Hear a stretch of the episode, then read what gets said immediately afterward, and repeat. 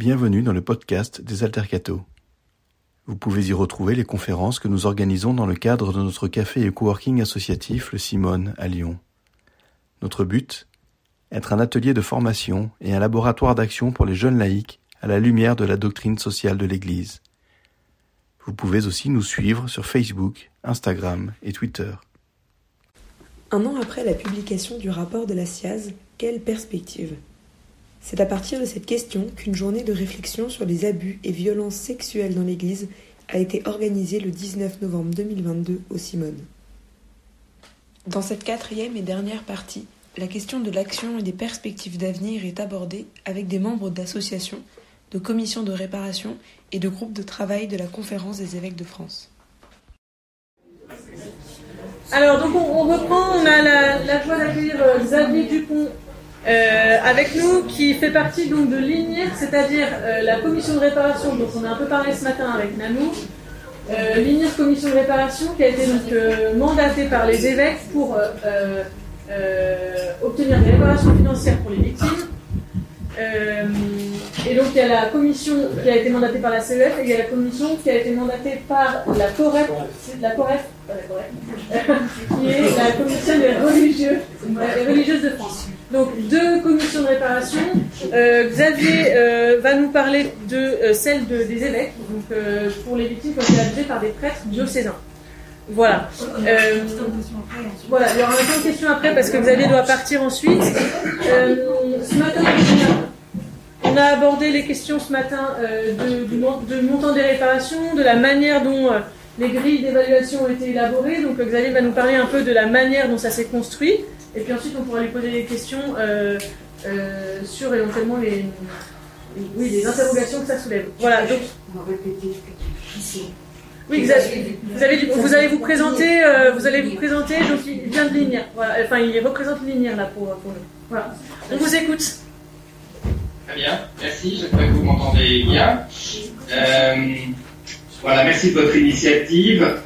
Vous m'entendez, c'est bon? Oui, oui. Pas de problème? D'accord, très bien. C'est mieux de savoir. Euh, merci à vous d'avoir sollicité euh, une présentation de, de l'instance euh, lors de votre journée. Euh, ce que je vais essayer de faire, je ne sais pas si je représente Chigny, en tous les cas, je suis membre, j'y reviendrai, du collège que Marie Lerin, qui est la seule à pouvoir représenter l'instance, on va dire qu'elle est la présidente de l'instance, a constitué auprès d'elle pour euh, organiser, prendre des décisions de reconnaissance et de réparation. Vous avez parlé de réparation financière, mais c'est pas le seul volet. Je vais y revenir aussi euh, de compétences de, l'instance. Donc, essayer de vous faire une petite présentation la plus synthétique et rapide possible pour, euh, si vous avez des questions, tenter en tous les cas d'y répondre. La Chambre est une instance encore euh, toute jeune, puisqu'elle a tout juste une année. Hein, je rappelle, vous l'avez dit à l'instant, c'est une Suite des recommandations du rapport de la SIAS, numéro 42 ou 43, je ne sais exactement, une recommandation du rapport de la SIAS qui était contenue dans le, dans le rapport remis à l'épiscopat qui euh, à dire qu'il fallait prendre une décision d'organisation d'un mécanisme de reconnaissance et de réparation publics identifiés par le rapport de la SIAS. Chacun connaît les estimations qui ont été faites. C'est la raison pour laquelle euh, les évêques, effectivement, en novembre 2021 à Lourdes, ont décidé la création d'une instance qui s'appelle euh, nationale, donc compétente pour tout le territoire, euh, de reconnaissance et de réparation. C'est une instance, comme son nom l'indique, euh, indépendante de l'épiscopat, c'est-à-dire qu'elle certes, tient sa légitimité d'une décision de la conférence des évêques, et plus exactement de l'assemblée plénière de la conférence des évêques de France, mais une fois que cette décision a été prise, et donc la décision surtout de nommer sa présidente, qui s'appelle Marie Lerin de Vaucresson, euh, les mains été données, la main, si je puis dire, a été donnée à cette présidente pour organiser l'ensemble de l'activité, des procédures, euh, de la façon d'accompagner les personnes victimes qui allaient s'adresser à elle. Ça, c'est un premier point, c'est donc une instance qui se situe sur un registre totalement nouveau. Ça n'est pas le registre judiciaire, on n'est pas dans l'ordre de procédure judiciaire, on n'est pas non plus sur le registre de la transaction, on ne organise pas des transactions avec des victimes ou des personnes victimes, on est sur euh, ce que Madame Dera appelle la justice restaurative, dans un champ nouveau, conceptuel, en particulier dans notre culture française, qui s'efforce de créer et de donner des réponses qui ne sont pas la réponse bien entendu pour la personne victime, mais des réponses dans le champ de la reconnaissance attendue et de la réparation, en espèces réparation financière quand elle est demandée. Ça, c'est l'objectif, on va dire, qui est assigné à l'instance.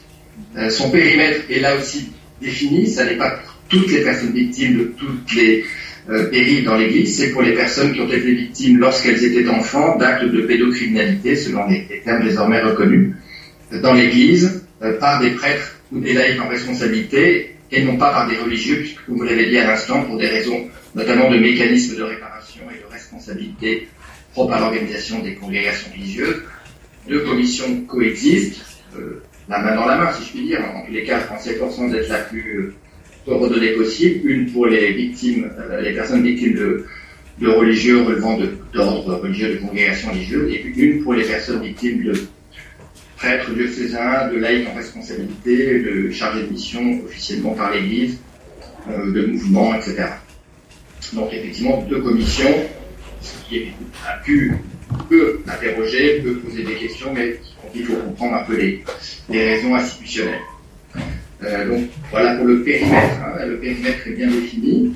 Euh, la responsabilité de cette instance est donc confiée à, Marie de Rimbaud-Cresson. En deux mots, son CV, euh, c'est important de savoir pourquoi elle, et quand, en quoi son origine aussi est une garantie d'indépendance. Hein. Elle a eu des fonctions notamment dans une instance indépendante qu'on appelle le défenseur des droits, puisqu'elle a été défenseur des enfants à une époque. Pour ceux qui connaissent un petit peu l'organisation institutionnelle française, le défenseur des droits désormais, avant il y avait un défenseur des enfants distinct, c'est pareil, c'est ce qu'on appelle une autorité administrative indépendante justement. Elle a cette pratique. Et par ailleurs, elle a une carrière professionnelle plutôt dans les services de protection de, l'enfant du ministère de la Justice et elle est actuellement inspecteur des services judiciaires, donc elle est en activité professionnelle et elle a accepté cette, cette mission bénévole, ce qui est aussi une autre façon de, d'afficher, on va dire, euh, l'indépendance d'une instance qui n'est pas euh, euh, salariée par, par en tous les cas dans les membres de la décisionnelle, ne sont pas salariés de l'instance, même si l'instance bénéficie d'un soutien financier par la conférence des évêques pour permettre justement de fonctionner, les moyens de fonctionnement qui lui sont alloués euh, sur le, sur le, voilà, au titre de, de l'épiscopat. C'est quelques explications donc, sur d'où vient l'instance, quand est-ce qu'elle a été créée. Donc, instance, encore une fois, très récente, ce qui explique pour partie euh, les reproches qui lui sont adressés de, temps mis à se constituer, à produire un peu euh, des, effets. Hein, J'y reviendrai. Euh, en tous les cas, une instance qui a ce double, et je reviens là-dessus, cette double mission de s'attacher à des signes de reconnaissance attendus ou exprimés soit au départ, soit en cours d'accompagnement par des personnes victimes, et de réparation, de réparation financière, puisque les évêques, effectivement, en 2021, ont convenu que, alors que leur première euh, inclination, si je puis dire, la première intention qui s'est exprimée un an auparavant était d'aller vers une réparation forfaitaire, en 2021, en créant l'instance, euh, la conférence des évêques a souhaité, au contraire, on, ait une instance qui aille vers une personnalisation de la réponse et une euh, évaluation de la réponse, de la réparation financière, le cas échéant, qui soit totalement indépendante d'eux, personnalisée, et dont le financement est euh, séparé, puisque l'instance prend des décisions, et il y a un fonds créé par l'épiscopat, qui s'appelle le fonds CELAM, qui est en quelque sorte le financeur, euh, c'est comme dans l'administration, le comptable, on va dire, et l'ordonnateur sont séparés. c'est ma carrière de, fonctionnaire qui, donne, donne ces exemples. Euh, voilà, donc une fois que les décisions prises par l'INIR sont, euh, rendues, elles sont transmises au fonds CEDAM qui alloue le, le enfin, qui alloue la réparation financière quand elle est, quand elle est prévue dans la décision. On pourra y revenir si c'est nécessaire. Alors, Marie Lerin, quand elle a été euh, désignée par, par, par, les évêques, elle s'est attachée à concevoir euh, voilà, cette instance dont elle dit régulièrement qu'elle est, encore une fois, totalement euh, nouvelle, qu'elle a tout un champ à construire, y compris sur le plan de, son mécanisme de fonctionnement. Donc elle a d'emblée et assez vite, pardon, elle a assez vite imaginé qu'il fallait concevoir deux étapes ou deux, voilà, deux, procédures. D'une part, des référents, qui sont des personnes qui vont écouter les personnes victimes qui s'adressent à l'INIR, les accompagner pour exprimer, formuler, plus précisément leur demande, faire une synthèse de la situation qui est la leur, et qui va être transmise à un collège prend les décisions. Hein, sur ce collège, euh, dont s'entoure Madame, Madame Derain, c'est son choix, c'est le choix d'organisation qu'elle a fait au départ pour ne pas être, pas être isolée, seule à prendre des décisions et surtout pour garantir la pluridisciplinarité de l'approche. L'indépendance, c'est ça. Aussi, c'est de, s'en remettre à un, croisement de compétences avec le collège. Euh, est constitué de personnes d'horizons variés, des magistrats, des avocats, des personnes de, qui ont une expérience dans l'accompagnement et dans les aides aux victimes, une personne victime, des personnes issues plutôt du monde de l'action sociale, ce qui est mon cas, parce que moi je suis personnellement un ancien fonctionnaire euh, du de, de l'action sociale du ministère de l'Affaires sociales, en retraite, euh, J'ai un autre collègue dans l'instance qui est un, consultant dans le milieu professionnel de l'action sociale et qui accompagne et qui forme des, des cadres de l'action sociale. Quelques exemples de la diversité. Les membres du collège sont publics, si je puis dire, le site reprend leur, leur curriculum vitae euh, et présente la composition du collège. Donc, un, une façon d'accompagner et de recevoir les demandes, encore une fois, avec deux temps. Le temps de voilà, de l'écoute, de l'accompagnement, de la prise en considération euh, des personnes victimes, de leurs récits, sans amener chacun forcément à réitérer des récits, notamment lorsque c'est le plus euh, douloureux pour eux, donc avec des façons de, prendre en compte ce qui a déjà été, euh, le cas écrit ou communiqué d'une autre façon.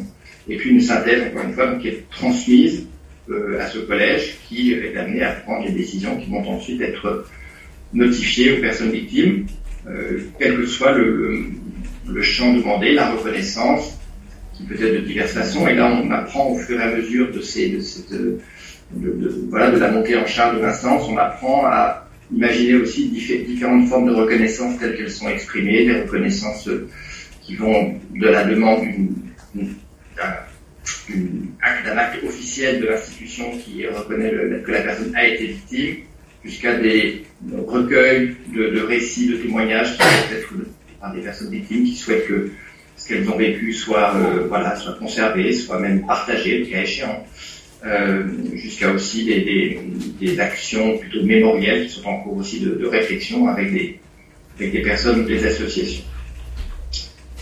Justement, c'est le lien avec les associations ou les collectifs. Euh, Madame Derain a souhaité aussi, dans les premiers mois, euh, disons, euh, voilà, au, cours de l'année 2022, créer un, contact régulier avec un certain nombre de collectifs qui se sont manifestés à ses côtés ou qui se manifestent à petit, en réunissant à intervalles réguliers ces collectifs pour échanger avec eux, à la fois sur ce que l'instance a fabriqué, on va dire, a mis en place pour avoir leur, leur leurs ajustements, et puis aussi pour aborder des, questions un petit peu plus générales sur euh, leurs attentes. Euh, et voilà, ce travail se fait déjà, c'est déjà fait à trois, quatre reprises. On a même encore un échange la semaine euh, qui vient de s'écouler.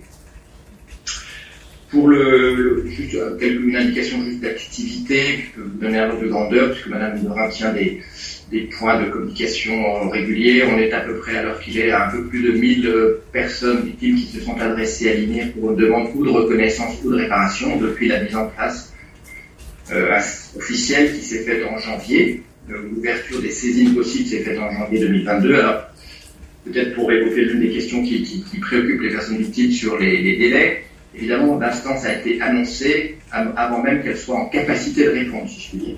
Hein, puisque l'instance, l'ouverture des, des, saisines possibles s'est faite en janvier, alors même que ce que je viens de vous décrire, le recrutement des référents, la constitution du collège, la mise en œuvre de tout cet ensemble de, de façons de travailler n'était pas encore totalement opérationnel par définition, puisque c'est fin novembre que Madame Derain a été désignée l'an dernier, donc comprendre aisément qu'il faut un peu de temps, en particulier à une période où on a mal à recruter des compétences très spécialisées, où on a besoin en psychologie, en accompagnement des personnes.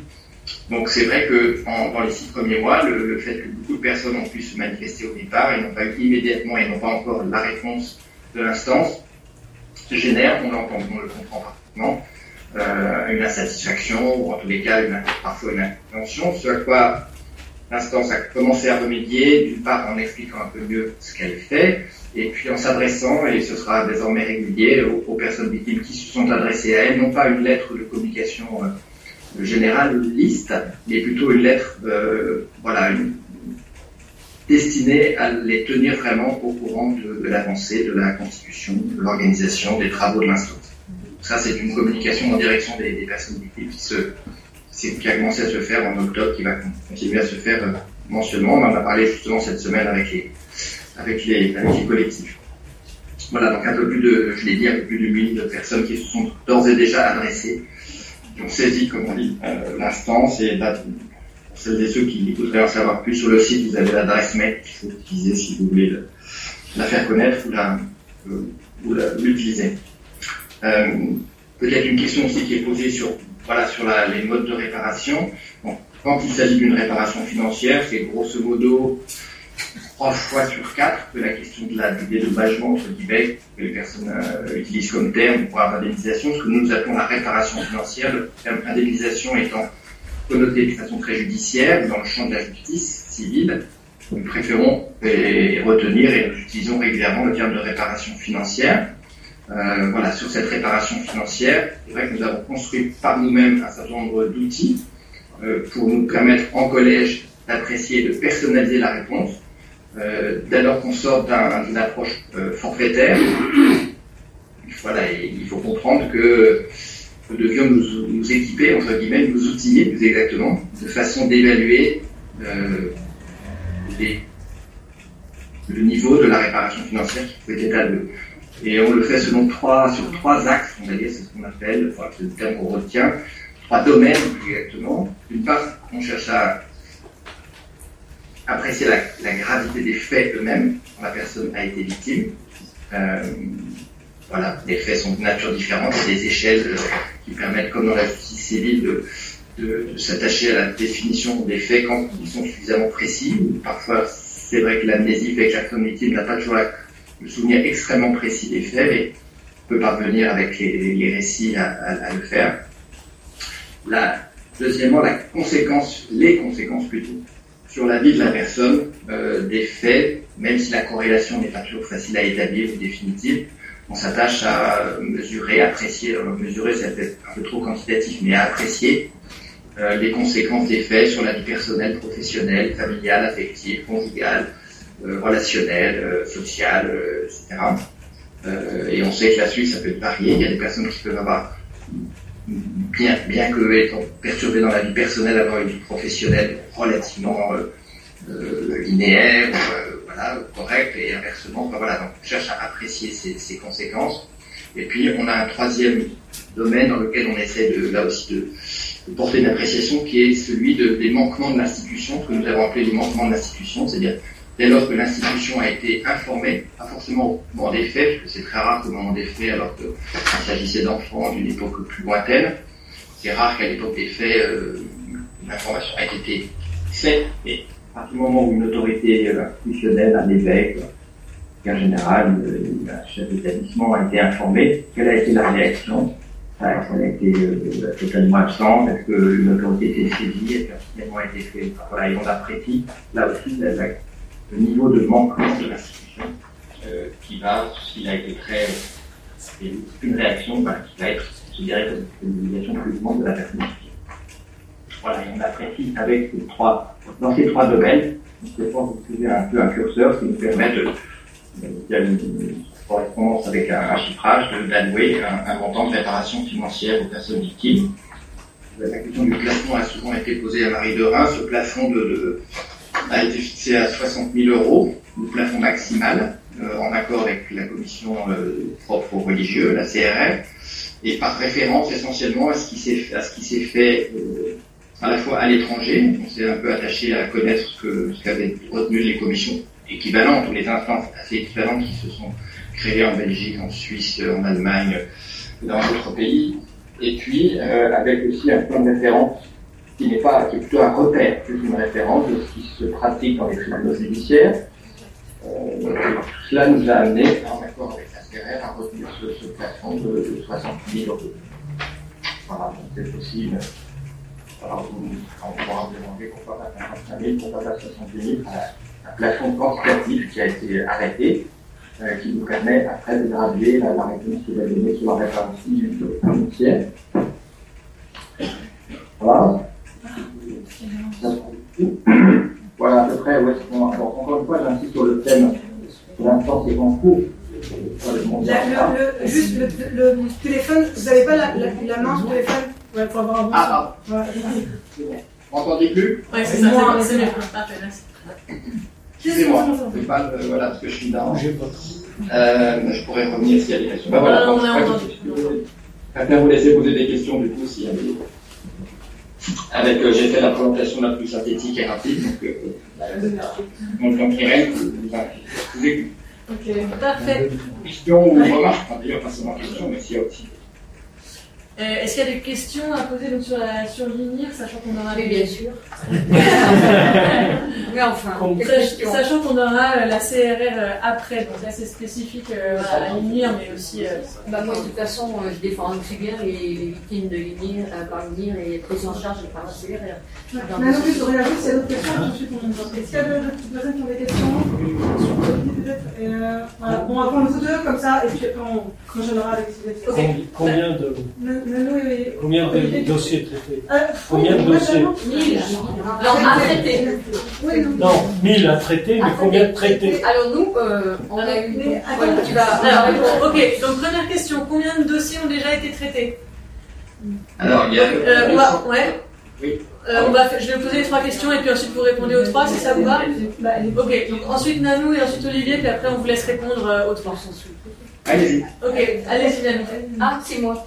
Euh, eh bien, pour avoir assisté effectivement à la visio avant-hier euh, de l'INIR, euh, effectivement, le, le- le langage a été que euh, une, vous ne trouvez pas de référent. C'est pour ça que c'est aussi long. Et euh, quand ils ont posé la question si les référents qu'il y avait actuellement euh, étaient euh, des gens compétents, on a répondu oui, mais nous les formons. Donc là, déjà, gros point d'interrogation.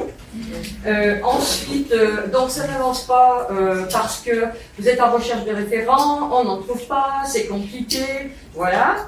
Après, la constitution, comment ça s'est au niveau de mettre l'INIR en place, ok, mais ça n'explique pas non plus pourquoi une telle lenteur, pourquoi euh, une somme à 60 000 euros qui est absolument euh, impossible, sachant que l'Église a mis 20 millions d'euros et, les instances en ont pris 5 pour dédommager. Pour, euh, alors, vous voulez pas parler d'indemnisation, vous préférez effectivement parler, euh, je regarde, je regarde, de réparation financière. Euh, L'indemnisation, c'est pas les victimes qui l'ont inventée, elle a été dite à la, à la séance plénière en 2021.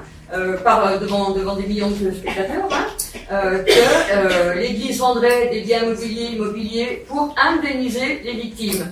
Donc vous préférez parler de, de réparation. Je ne sais pas si c'est quelque chose de plus intéressant ou de plus sympathique.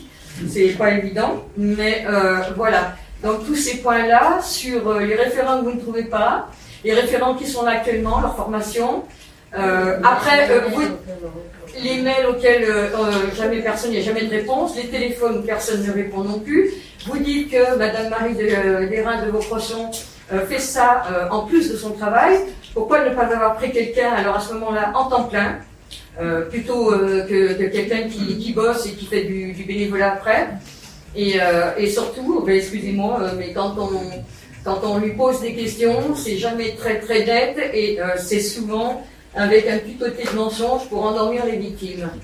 Donc ça, c'est mon avis et l'avis des victimes. Après, il y aura d'autres questions, mais je vais laisser parler les autres. Ok, merci, merci Nano. Et Olivier, est-ce que vous voulez poser la question Olivier, bien, peu plus proche peut-être pour. Vous m'entendez là? Oui. Oui. Euh, moi, c'est juste un, retour, c'est savoir votre avis et aussi comment est-ce que vous. Voilà, on a des retours, nous, au niveau diocésain, ou certaines. euh, lorsqu'on demande l'engagement d'une procédure canonique, on a un cas très précis en ce moment à Saint-Étienne, où euh, le retour est maintenant vous avez l'INIR. Donc, il est plus. Donc, l'Église se défausse, enfin, les institutions diocésaines, au niveau procès canonique en particulier, où désormais, bah, c'est plus la peine de faire euh, quelque chose au niveau diocésain, puisque maintenant, vous avez l'INIR. On a même eu, alors c'est pas dans le cas de, Saint-Étienne, mais là c'était un peu, c'était encore ailleurs, mais j'ai un un manuel qui m'a sorti. Si vous voulez de l'argent, maintenant vous avez l'INIR. c'est très difficile à entendre. Mais voilà, je voulais savoir cette, euh, articulation, euh, comment est-ce que vous l'appréhendez en particulier? Ok. Voilà, donc euh, vous avez les trois questions, je vous laisse la parole. Alors, je, répondrai, je, je peux répondre qu'aux questions qui, que, auxquelles Lydia peut répondre. Hein. Je ne peux pas répondre sur pourquoi, voilà, pourquoi l'épiscopat a choisi un tel plutôt qu'un autre. Là, c'est des questions auxquelles je ne peux pas, voilà, je ne suis pas adressé à Lydia. Euh, ni, ni, ce qui relève de ni l'opinion que Marie Dora elle-même. Euh, sur les, euh, je peux prendre sur les références, que c'est le point le plus important actuellement. C'est vrai, nous avons déjà pas mal de références, d'une quinzaine, qui sont soit des bénévoles, des personnes bénévoles, soit des personnes salariées, comme je l'ai dit, il y a le fonctionnement, qui sont choisis et qui sont recrutés pour des compétences, comme je l'ai dit, soit en termes de voilà, de psychologie, de travail social, d'aide de, aux victimes. Donc il y a des profils assez variés, des médiateurs, des psychologues. Euh, alors, quand on a dit formation, ne, ne, faut pas se méprendre, c'est pas une formation longue, préalable à tout engagement d'activité. Au contraire, dès que des référents sont recrutés, il leur, il leur est confié des, personnes euh, victimes comme, comme, accompagnement. Quand on dit formation, c'est formation à, ce que je viens de faire quelque part, c'est-à-dire à pourquoi, quel est l'objectif de l'instance, quelle est sa, sa, mission, quel est son périmètre, quel est leur rôle de référent au sein de l'instance, quelle est leur euh, leur supervision. Euh, dès lors que vous avez plusieurs référents, bah, il faut aussi veiller à, l'harmonisation de pratiques, etc. Donc c'est la formation au sens de l'encadrement dans une, institution, voilà, comme, toute euh, activité euh, associative ou, d'entreprise, si je puis dire. Donc voilà, les référents, ils sont pris justement parce qu'ils sont compétents, donc on ne les forme pas ex nihilo, on les forme et on s'assure de leurs compétences avant d'être recrutés, en particulier dans, les questions de, de, de, de trauma, de voilà, tout ce qui Aujourd'hui, on connaît mieux sur les, sur les victimes. Donc, il ne suffit pas d'être psychologue, il ne suffit pas d'être médiateur, il ne suffit pas d'être. Euh, voilà. On a, on a cette, euh, et c'est pour ça que c'est ce que Marie Dorin a, expliqué cette semaine au collectif, c'est vrai, qu'elle a plus de peine à, à, recruter un certain nombre de personnes euh, dans les médias, ce qui peut générer des délais, on comprend, mais l'indépendance, elle est aussi acquise et garantie par la compétence et la technicité des personnes qui, travaillent dans un instant. Donc, cette question, elle n'est pas neutre et elle est essentielle aussi. Euh, donc voilà, c'est un, encore une fois, c'est, un, choix de se concentrer, de, se mobiliser plutôt pour euh, attirer et, trouver les, compétences les plus, les plus adaptées. Euh, pourquoi 60 000 Je l'ai dit, le nombre de personnes accompagnées aujourd'hui, a plus de 200 qui sont accompagnées par un référent, donc c'est encore une du coup, on est parfaitement conscient. Mais on, s'efforce et on va monter en, charge petit à petit et on, a la capacité à chaque mois d'accompagner davantage de personnes, le prendre de toute encore une de toute instance nouvelle. Elle, comme je l'ai dit, elle a été annoncée le 8 janvier, il y a zéro personne. Aujourd'hui, on est au mois de novembre. Dix mois après, dix mois après, on est déjà beaucoup plus, beaucoup plus nombreux. Le collège est constitué, une quinzaine de référents de travail. Voilà, donc il y a déjà un grand chemin qui a, été parcouru. Après, le montant des, réparations financières, le fonds c'est là, mais effectivement, les, les évêques ont, ont, annoncé une première, euh, un premier niveau de constitution de ce fonds de 20 millions d'euros. Ils avaient déjà dit je crois lors de cette constitution que si euh, les besoins s'avèrent supérieurs, il réexaminerait réévaluerait les dotations de ce fonds. Ça, c'est un sujet qui n'est pas celui de l'INIR. L'INIR, il examine les statuts sur chacune des demandes présentées par une personne victime sans, sans être, euh, comment dirais-je, bloqué par une question de, budget. Donc, il y a deux, c'est bien la raison pour laquelle il y a deux instances, enfin, fonds, euh, une instance et un fonds, pardon, euh, on, ne prend pas nos décisions au vu des capacités budgétaires. Hein, on prend nos décisions en fonction des critères que j'ai évoqués tout à l'heure. Après la question sur la saisine de, la justice canonique, quand la justice civile la justice canonique est saisie, euh, l'instance, comme c'est euh, le cas partout, suspend sa décision. Elle attend que le, procédure judiciaire soit allée à terme, qu'elle soit civile ou canonique. Alors peut-être qu'il y a un problème de compréhension et qu'il faut qu'on. Merci pour votre question. Qu'on, je, je référerai à Marie Derain pour voir si que les évêques ne se, prennent, ne se méprennent pas sur le, une réponse de celle qui a pu être faite sur le fait qu'il n'y a, plus besoin de, la justice puisqu'il Peut-être que ce qui a voulu être dit, c'est que l'organisation interne à l'épiscopat permet d'avoir cette indemnisation. Alors, je, je dis réparation financière parce que, effectivement, c'est le, langage que nous adoptons, le, résultat est le même. Hein. Euh, c'est pour qu'il n'y ait pas de malentendu sur le terme d'une indemnisation qui obéit à des critères euh, voilà, euh, en vigueur dans la justice civile, c'est pour ça qu'on a voulu s'en distinguer, mais euh, je conviens que c'est pas, c'est purement un problème sémantique. Mais en tous les cas, euh, que, que, évêque euh, s'autorise ou pas, enfin, se, se permette ou non de lancer une voiture canonique parce qu'elle il faut examiner la situation en particulier, et là-dessus, il ne faut pas hésiter à, se rapprocher de l'instance, qu'il y a une permanence téléphonique à laquelle il est répondu et Marie Dorin répond personnellement beaucoup de mails, donc s'il n'y a pas eu de réponse à un moment donné, ben, on aura parce qu'on s'efforce vraiment de, le faire. Donc euh, voilà, c'est peut-être pas, mais je, je, retiens cette question euh, très précisément, je, la rendrai, en réponse à Marie tout à l'heure. Parce que là, il se trouve qu'aujourd'hui, justement, je ne l'ai pas dit en introduction, mais je me suis extrait de la réunion du collège, parce que ce matin, nous sommes en réunion du collège pour prendre un certain de décisions. Donc c'est la raison pour laquelle je n'ai pas pu me déplacer jusqu'à vous, mais que je me suis euh, extrait de la réunion qui doit reprendre encore la vers 17 heures. Il y a d'autres questions Oui, il y a d'autres questions. Oui, euh, là-bas et euh, déjà, et euh, nous. Oui, oui, j'en ai encore. Ok. Excusez-moi si c'est plus dur, mais est-ce que vous pouvez revenir sur cette décision de, de personnalisation, justement, quand on, on intervient dans un souci euh, je vous entends pas très bien. Euh, est-ce que vous pouvez revenir sur la question, de la euh, première partie de la question, c'est est-ce que vous pouvez revenir sur cette décision de personnalisation Pourquoi être passé d'une question de forfait à une question de personnalisation Parce que enfin, quand on, on, imagine bien toute la dimension humaine et de, et de rencontre et de reconnaissance qu'il peut y avoir derrière, mm.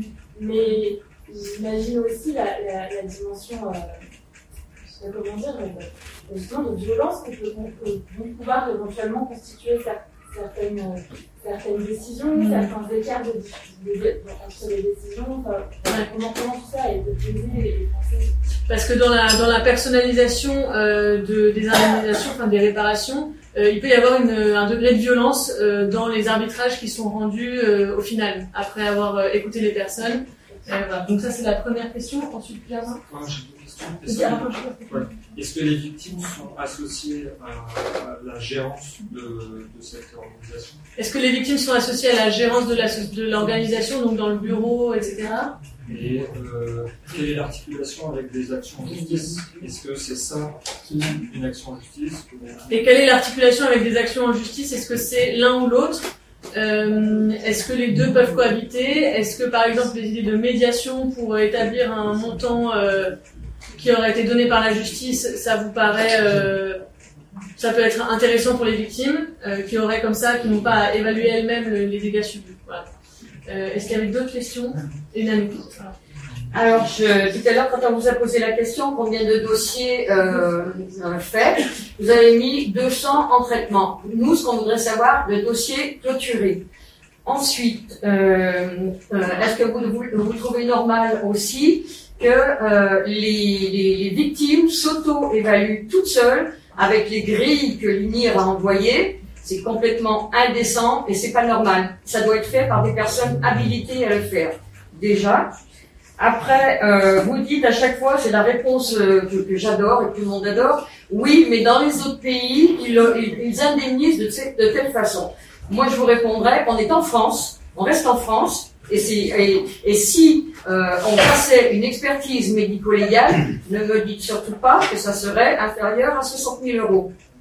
Et cette expertise médico-légale, je trouve qu'elle est impérative pour toutes les victimes pour savoir où elles mettent leurs pieds et combien éventuellement ça serait euh, indemnisé, en sachant, parce qu'on n'est pas non plus euh, ridicule ou bête, que la somme préconisée à suite à une expertise médico-légale ne serait jamais touchée parce que ça serait justement trop important. Ok, merci beaucoup Nanou, c'est très clair. Et Olivier, une dernière question euh, Après, ça serait une remarque, mais c'est plutôt une partie de témoignage. J'ai fait partie de la commission euh, qui a travaillé les trois dernières années dans la commission indemnisation, justement, euh, qui a abouti à la, à conférence, à l'Assemblée aux décisions de la CE de 2021 donc j'ai vu toute la négociation et toutes les discussions, et on est allé très très loin, je vais pas me rendre là, mais dans ces questions de, voilà, notion de réparation, d'indemnisation, le mot n'est pas anodin du tout. Euh, nous nous sommes battus pour obtenir ce mot d'indemnisation, il nous a été toujours refusé, alors pour un prétexte judiciaire euh, et de, vocable judiciaire strict, puisque l'indemnisation est la, réparation pour un préjudice commis. Or, euh, jusqu'à présent, enfin jusqu'à l'Assemblée, où les évêques ont reconnu, une, reconnu une responsabilité, puisque là, il n'y avait pas de reconnaissance de la responsabilité. Donc, il ne pouvait pas y avoir une indemnisation par l'organisation institutionnelle Église pour des faits d'agression qui, relèvent d'un agresseur propre, nominatif, qui peut être un prêtre ou autre chose. Donc, euh, en fait, dans la, la, notion de finalement de réparation dont vous parlez, c'est l'Église qui quelque part euh, prend en charge sur elle, mais nous nous estimons qu'elle a une responsabilité dans ce qui s'est passé, mais c'est complexe du point de vue, euh, voilà, du point de vue de la sémantique, judiciaire et réparation pour les faits de quelqu'un d'autre. Donc voilà, ça, ça, explique, mais c'est pas anodin hein, ce, ce, mot. On ne peut pas jongler dessus indéfiniment. Mais néanmoins, depuis qu'il y a une reconnaissance par les évêques, on peut parler effectivement d'une indemnisation. Ok, voilà, on vous laisse répondre. J'ai noté les questions au fur et à mesure si vous avez besoin. Ce sera mes dernières réponses parce que voilà, le temps est passé. Pour moi, alors, euh, y a-t-il association, je ne sais pas si c'est bon ordre, hein, association des victimes à la gestion, il n'y a pas de gestion au sens associatif, l'instance n'est pas une association innocente, il n'y a pas une gouvernance comme il y en a dans une association ou dans, un collectif déclaré en association ou que sais-je. Euh, par contre, il y a ce que, que j'ai rappelé, il y, a deux, il, y a deux, il y a au moins deux façons, il y en a d'autres, mais il y en a au moins deux que j'ai évoquées. D'une part, dans le collège, il se trouve qu'il y a une personne euh, membre du collège qui elle-même a été victime, et d'autre part, il y a ce, ce dialogue régulier que Marie Lorrain a avec les collectifs, soit dans les réunions que l'on fait maintenant de façon systématique, soit dans des rencontres bilatérales. Elle s'était déplacée en Vendée y au tout début de l'instance, elle, se dépassera encore et elle est disponible pour ce type d'échange, bien entendu, régulièrement. Euh, L'auto-évaluation des grilles, je pense que là, il y a c'est vrai que la CRR et nous ne travaillons pas exactement de la même façon. Nous ne demandons pas, nous, les référents, nous ne demandons pas à la, personne victime de s'auto-évaluer. Elles peuvent dialoguer ensemble sur la façon avec laquelle nous allons apprécier le, montant de la réparation. Et à cette occasion-là, il peut y avoir une personne victime qui, voilà, qui exprime la façon avec laquelle elle, elle, pense être euh, euh. C'est pas une, du tout une, on ne lui demande pas de remplir une sorte de formulaire. C'est un échange qui peut y avoir, qui n'est pas systématique. Il y a des personnes victimes qui ne souhaitent pas entrer dans une appréciation euh, entre guillemets monétaire et d'autres qui au contraire souhaitent dire ben voilà moi par rapport à la, gravité des faits j'estime vraiment être à tel, euh, niveau entre guillemets j'aime pas l'expression mais à, ce point là hein, donc c'est pas c'est pas tout à fait alors que c'est vrai que l'ACRR quand vous les rencontrerez je pense qu'ils ont une méthode euh, un petit peu différente et chacun a conçu ses outils. Je ne refais pas la discussion sémantique, moi j'entends vos observations, hein, je ne vais pas la, la, reprendre là. Le nombre de dossiers, car j'ai dit que le nombre de personnes accompagnées, il y a plus d'une centaine de personnes, je pense oui, à peu près, il me semble, hein, qui ont, pour lesquelles les décisions ont été rendues, soit les décisions de reconnaissance, soit les décisions de réparation financière, sachant qu'après, il y a l'étape où le fonds CELAM verse le montant de la réparation. Encore une fois, le collège, il est à dit, mais il se réunit deux fois par mois, hein, depuis euh, déjà maintenant quelques temps euh, deux fois par mois pour prendre ces décisions. Tout à l'heure, justement, on est en réunion et on va, on va, on va renforcer le nombre de, de, de, de réunions pour pouvoir euh, absorber, entre guillemets, euh, le flux qui est plus important, puisque maintenant qu'il y a plusieurs référents, il y a plus de, décisions prêtes à être, à être rendues. Donc voilà, tout, ça va, va, va croître ça a pris du temps, on en est parfaitement confiant. Franchement, Marie-Joanne de n'a jamais caché euh, qu'elle-même elle, le, le, regrettait et que vous faisait à la mesure de, voilà, de la montée en charge de, de l'instant. Moi, je trouve que c'est une bonne initiative que vous avez aussi de la rendre, public ce que l'on fait, en quelque sorte, de, le faire connaître. C'est pas toujours assumé partout, donc c'est une bonne, occasion de le présenter. Et encore une fois, je, retiens un nombre de questions qui ont été posées pour lesquelles on va, je vais poursuivre les, les échanges et on pourra revenir peut-être vers ceux d'entre vous qui le souhaitent ou n'hésitez pas en tout cas à revenir vers, vers l'instant euh, quand ce sera nécessaire. Voilà, pour ma part, je vais tout de suite vous laisser, parce qu'il faut que je retourne en réunion avec les autres. Bon, euh, malheureusement, il devait partir à 17h, donc on vous remercie euh, déjà d'être euh, venu ici. Et euh, bonne soirée, et puis on va continuer notre Merci à vous, et bonne, Merci. Bonne. Merci. Merci beaucoup. Au revoir. Au revoir. Sylvette Toche, de la CRR, Commission Reconnaissance Réparation, prend ensuite la parole. Allez, c'est parti. Avant la CRR, euh, je voudrais juste ajouter quelque chose au titre de la SIAZ, et c'est euh, Nanou Couturier euh, et Olivier Debise qui m'y ont fait penser, que je ne vous avais pas dit et qui est très important. C'est que c'est l'importance des victimes collatérales que vous avez évoquées. Dans les témoignages que nous avons reçus, un tiers quasiment, enfin 30% de mémoire, 30%, des témoignages n'émanaient pas des victimes elles-mêmes, mais euh, émanaient euh, de la famille ou de très proches amis, mais enfin généralement de la famille. Et de même que euh, Olivier disait ce matin qu'il y avait une, une, chaîne de contamination entre quelqu'un qui a été agressé, qui a peur de devenir agresseur, qui quelquefois devient agresseur, et puis voilà, elle est, cette chaîne de contamination qui se répand. Moi, je dirais que du côté des victimes, c'est exactement pareil. Il y a une chaîne de contamination et qui est en plus transgénérationnelle. Hein, parce que ça va aller toucher les parents, les enfants.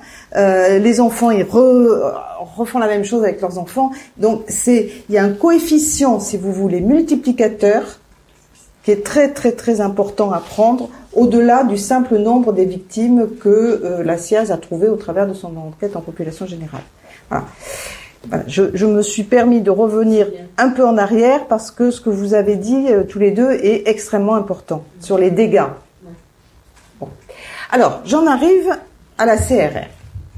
Alors, là, mon positionnement est très différent. J'ai pu vous parler longuement de la, enfin, j'aurais pu d'ailleurs vous parler beaucoup plus longuement ce matin euh, de, la SIAZ parce que j'ai vécu toute la vie de la SIAZ avant même sa création et jusqu'à après euh, sa fermeture.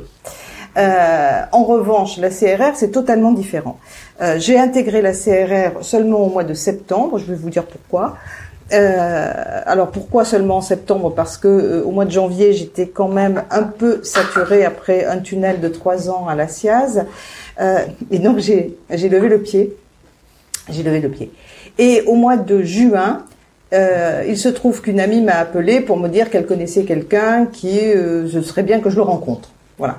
Donc j'ai rencontré un monsieur qui était euh, ravagé justement. C'était pas c'était pas la victime, c'était le père d'une victime qui était absolument ravagé euh, par l'histoire de son fils et, et, par sa propre réaction, non réaction d'ailleurs à l'époque des faits, etc. Bon.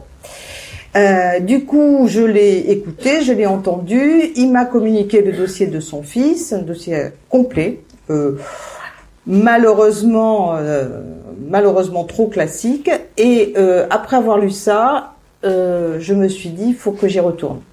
Il faut que j'y retourne parce que la SIAZ, c'était une approche qui était quand même, même si on avait fait des auditions, même si euh, j'avais lu tous les témoignages des, des qu'on avait, nous avions reçus et tout, ça restait une, une approche un peu, un peu intellectuelle, vous voyez.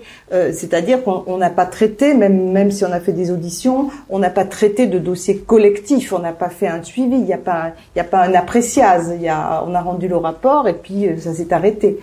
Euh, et, et, et, là, en voyant ce dossier, je me suis dit oui, mais non, mais les victimes, euh, là, ça, l'histoire continue euh, et il faut maintenant. Et j'ai eu envie de travailler véritablement.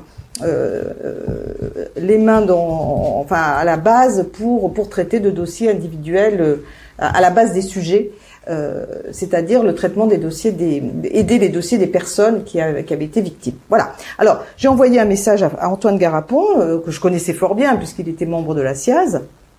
Et je lui dis bah écoute si tu as besoin de encore de quelqu'un, euh, je suis prête à donner un coup de main.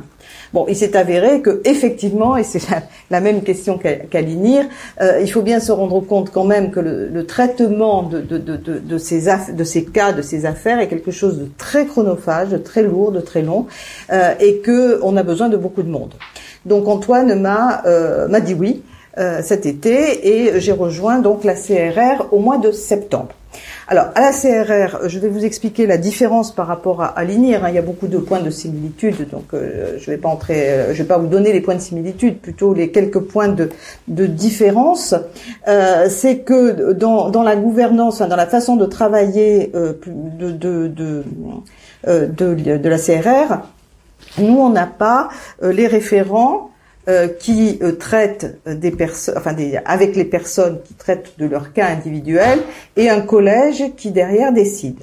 Nous, euh, il n'y a pas de, il y a, y a une instance unique, si vous voulez, qui est l'instance des commissaires. Alors, me demandez, enfin, il s'appelle commissaire parce que commission. Moi, c'est vrai que commissaire, je trouve que c'est un peu connoté, euh, mais, mais bon, c'est comme ça, c'est pas grave.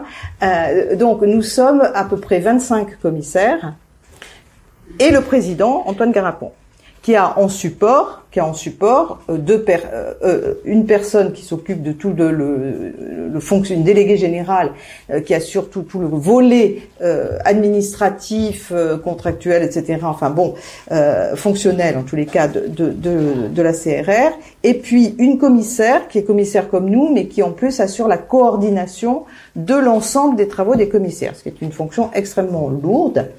Voilà, donc il y, a ces deux personnes en appui, mais on est on est euh, on est les 25 commissaires euh, autour d'Antoine Garapon euh, qui travaillons. Alors on est spécialisé. Je sais pas comment ils travaillent à, l'INIR.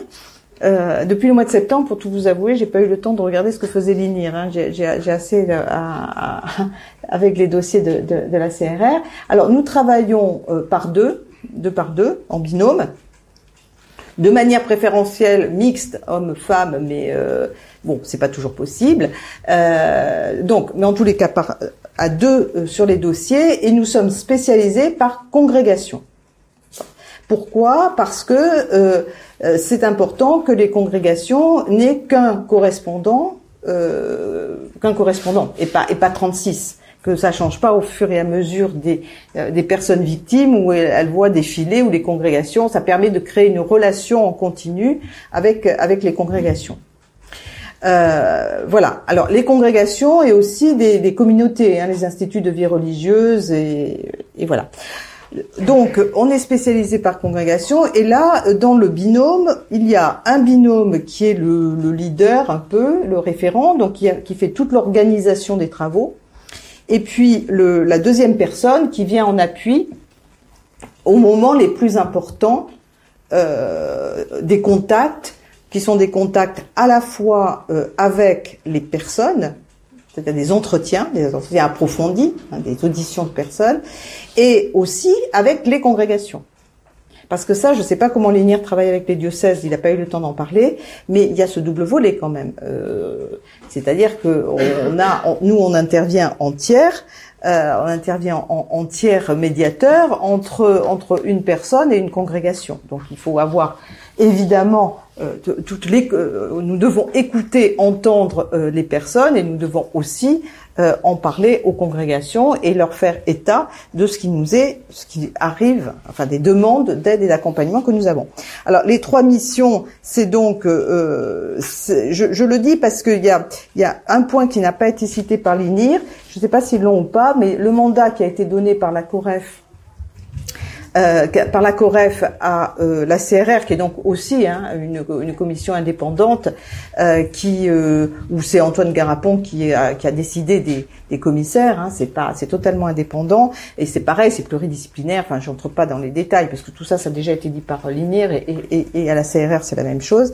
Donc, dans les missions, il y a bien sûr écouter et reconnaître, écouter, reconnaître les victimes et en fait, c'est arriver à rétablir une symétrie et une réciprocité euh, avec les, congrégations et surtout cette, symétrie, cette égalité. Parce qu'en fait, il y a un point qui est fondamental dans tout ça, euh, c'est le sujet euh, au-delà des, des, enfin encore plus largement que les, abus sexuels. Par quoi ils sont provoqués Souvent, c'est par des phénomènes d'emprise et par de toute façon une situation qui est profondément dissymétrique entre l'institution et la victime. Donc il s'agit de, de, casser cette dissymétrie et de rétablir, euh, de se mettre, que chacun soit à même niveau. Euh, voilà. Avec la reconnaissance évidemment euh, des faits, des actes qui ont été commis et, de, tout, euh, de, tout le mal qui a été subi par, les victimes et qui cette reconnaissance de la part donc des congrégations. Le deuxième niveau, c'est un niveau de réparation, de restauration, avec une médiatisation qui est individualisée entre la victime et donc je dis l'institut, euh, et c'est pour ça qu'on est euh, vraiment spécialisé par institut, où il faut trouver un terrain d'accord. Bon, il y a le volet financier certes, mais il y a aussi tout le volet non financier de réparation. C'est pas forcément le plus facile. Moi, je suis sur un cas, notamment d'une congrégation où nous sommes, enfin le, binôme, enfin notre, notre binôme, donc euh, euh, et, moi, nous sommes extrêmement attachés à ce que l'institut fasse une reconnaissance institu, enfin une reconnaissance de sa responsabilité institutionnelle. Voilà. Et ça, ça c'est extrêmement important, je pense, pour les victimes. Et c'est pas facile, ouais, comme tu dis. Euh, voilà, mais ce, n'est qu'un exemple. Le troisième, alors le troisième, le dernier volet qui n'a pas été évoqué par l'INIR, qui est mais qui est dans le mandat de la CRR, euh, c'est euh, de, un volet plus recherche. Euh, c'est que l'expérience qui va être enfin, qui est en train d'être accumulée euh, doit donner lieu à des études euh, et des recherches pour éclairer les instituts. C'est-à-dire que la COREF, je pense, par là, euh, nous demande, au-delà euh, du traitement de, tous ces cas que nous avons, je vais, en arriver aux chiffres après, nous demande aussi d'avoir un peu un retour vers les instituts pour les aider, voire vers la COREF pour pour les aider à, progresser sur ces sujets. Voilà, donc c'est un volet plus, euh, oui, plus, plus, euh, plus recherche. Alors euh, sur les, sur les, bon, j'ai pris quelques chiffres. Hein, sur, il y a 540 personnes euh, qui se sont adressées euh, à ce jour, enfin, ou enfin il y a quelques jours, 540 personnes qui se sont adressées à la CRR. Euh, sur ces 540 personnes, euh, il y en a 100, 100, 101, enfin 100 mettons, 100 qui ont été redirigés vers l'INIR, parce que euh, il est exact qu'il y a des personnes qui se tournent vers, la, qui, arrivent à la CRR, qui s'adressent à la CRR, puis en fait, qui ont été agressés, enfin, qui ont subi des violences sexuelles de la part de prêtres diocésains. Voilà, donc, donc il faut qu'on les redirige vers, vers l'INIR. Hein. Euh, ça, c'est le problème d'avoir deux commissions et pas une. Euh, voilà, donc ça et, et euh, en plus, il y a aujourd'hui 45 dossiers qui sont clôturés. Ce qui veut dire qu'il y a de l'ordre de 400 dossiers aujourd'hui en cours. Alors concernant les délais, il y a, y a, moi ce que j'ai vu. Hein, là, là, je vous parle de mon expérience. Euh, alors, si sur le la, la là aussi, on est en pluridisciplinarité. Hein, euh, je vais vous je, peux, je, vais vous dire avec qui je travaille puisque je suis en binôme sur euh, je suis sur quatre congrégations ou communautés. une où je suis avec un psychothérapeute, une où je suis avec une médiatrice d'affaires familiales, un magistrat. C'est quoi le quatrième? Euh, je vais te retrouver, je vais retrouver, je vais retrouver. Magistrat, ou alors j'en ai que trois, non, j'en ai quatre. Euh, excusez-moi, là j'ai, euh, un peu un trou. Euh, mais hum, voilà, magistrat, psychothérapeute. Ah bon, ça me reviendra. Enfin voilà, pour vous montrer que c'est quand même très, on est entré en, pluridisciplinarité. Euh, voilà, donc dans ces cas, oui, dans ces dossiers qui sont en cours. Moi, j'ai vu, j'ai à peu près, euh, là aujourd'hui, j'ai à peu près 60 dossiers hein, de l'ordre de, euh, soit en étant le binôme, la personne en, leader, on va dire dans le binôme, soit en étant en appui. Hein, j'ai les deux, j'ai les deux cas de figure, et il y en a beaucoup d'ailleurs sur lesquels je suis en appui, fort heureusement. Euh, sur ces dossiers, il y en a effectivement, il y en a effectivement qui ont, euh, dataient, enfin là qui sont en train de, qui vont passer en commission là, mais qui dataient du début de l'année 2022. Hein. Donc ça veut dire on est quand même en novembre de, des, dossiers très anciens. Mais euh, il y a eu véritablement une accélération et moi j'ai même eu le cas de deux personnes euh, que j'ai contactées et qui étaient extrêmement étonnées parce qu'elles avaient téléphoné huit jours avant à la commission. C'est-à-dire que maintenant, dès que euh, il y a eu, il y a eu euh, du retard à l'allumage, ça c'est certain. Mais moi je comprends bien parce que mettre en place ce genre de commission, c'est pas facile. Mine de rien, c'est quelque chose qui est complètement nouveau en France où on n'avait pas de point de référence. Enfin, on, pas moi, mais eux n'avaient pas de point d'appui, de référence, de, ne pouvaient capitaliser sur rien, euh, et que tout ça a, euh, a, créé des tâtonnements, on va dire, hein, des tâtonnements. Et en plus, il faut arriver à trouver des gens qui ont euh, effectivement le temps, la capacité, la volonté d'engagement pour euh, parce que c'est terriblement chronophage, hein, euh, sans même parler de la charge mentale que, que ça implique. Voilà. Mais euh, disons qu'aujourd'hui, moi j'ai le sentiment, je me trompe peut-être, mais j'ai le sentiment que, que, que, ça commence à, à bien tourner et qu'il y a effectivement des dossiers, encore des dossiers anciens, mais qu'il y a des dossiers de, de plus en plus euh, rapides, enfin rapides, traités rapidement, sachant que les personnes qui téléphonent, on a une secrétaire, une assistante qui euh, leur demande, s'assure tout de suite qu'ils dépendent bien de nous. C'est-à-dire qu'on traîne pas, qu'on leur qu'on leur dise pas deux mois après, ah ben non, désolé, mais c'est pas nous. Hein. Voilà. Euh, soit parce qu'il n'y a pas eu d'abus sexuel, soit parce que c'était un, un, laïc, soit parce que euh, ça dépend de l'INIR. Enfin bon. Euh, donc ça, très rapidement, un mail euh, leur, est, leur est envoyé en leur disant qu'ils vont être contactés par tel et tel commissaire, par le binôme en question. Et nous, derrière, ben, on prend la relève et on traite tout euh, jusqu'à ce que euh, les dossiers soient prêts à être présentés dans une commission interne. Alors eux, c'est le collège, et si j'ai bien compris, les référents qui traitent les, les, les, les cas des, des, enfin qui traitent, qui travaillent avec les victimes, euh, n'y participent pas. Nous, c'est très très différent. Nous, on est rapporteurs. On est rapporteurs devant la commission. La commission, elle est composée bah, du président, bien sûr, Antoine Garapon, des, euh, de la, du commissaire qui est de la commissaire coordinatrice euh, et de d'autres commissaires qui ne connaissent absolument pas les dossiers, qui ne connaissent pas euh, la congrégation.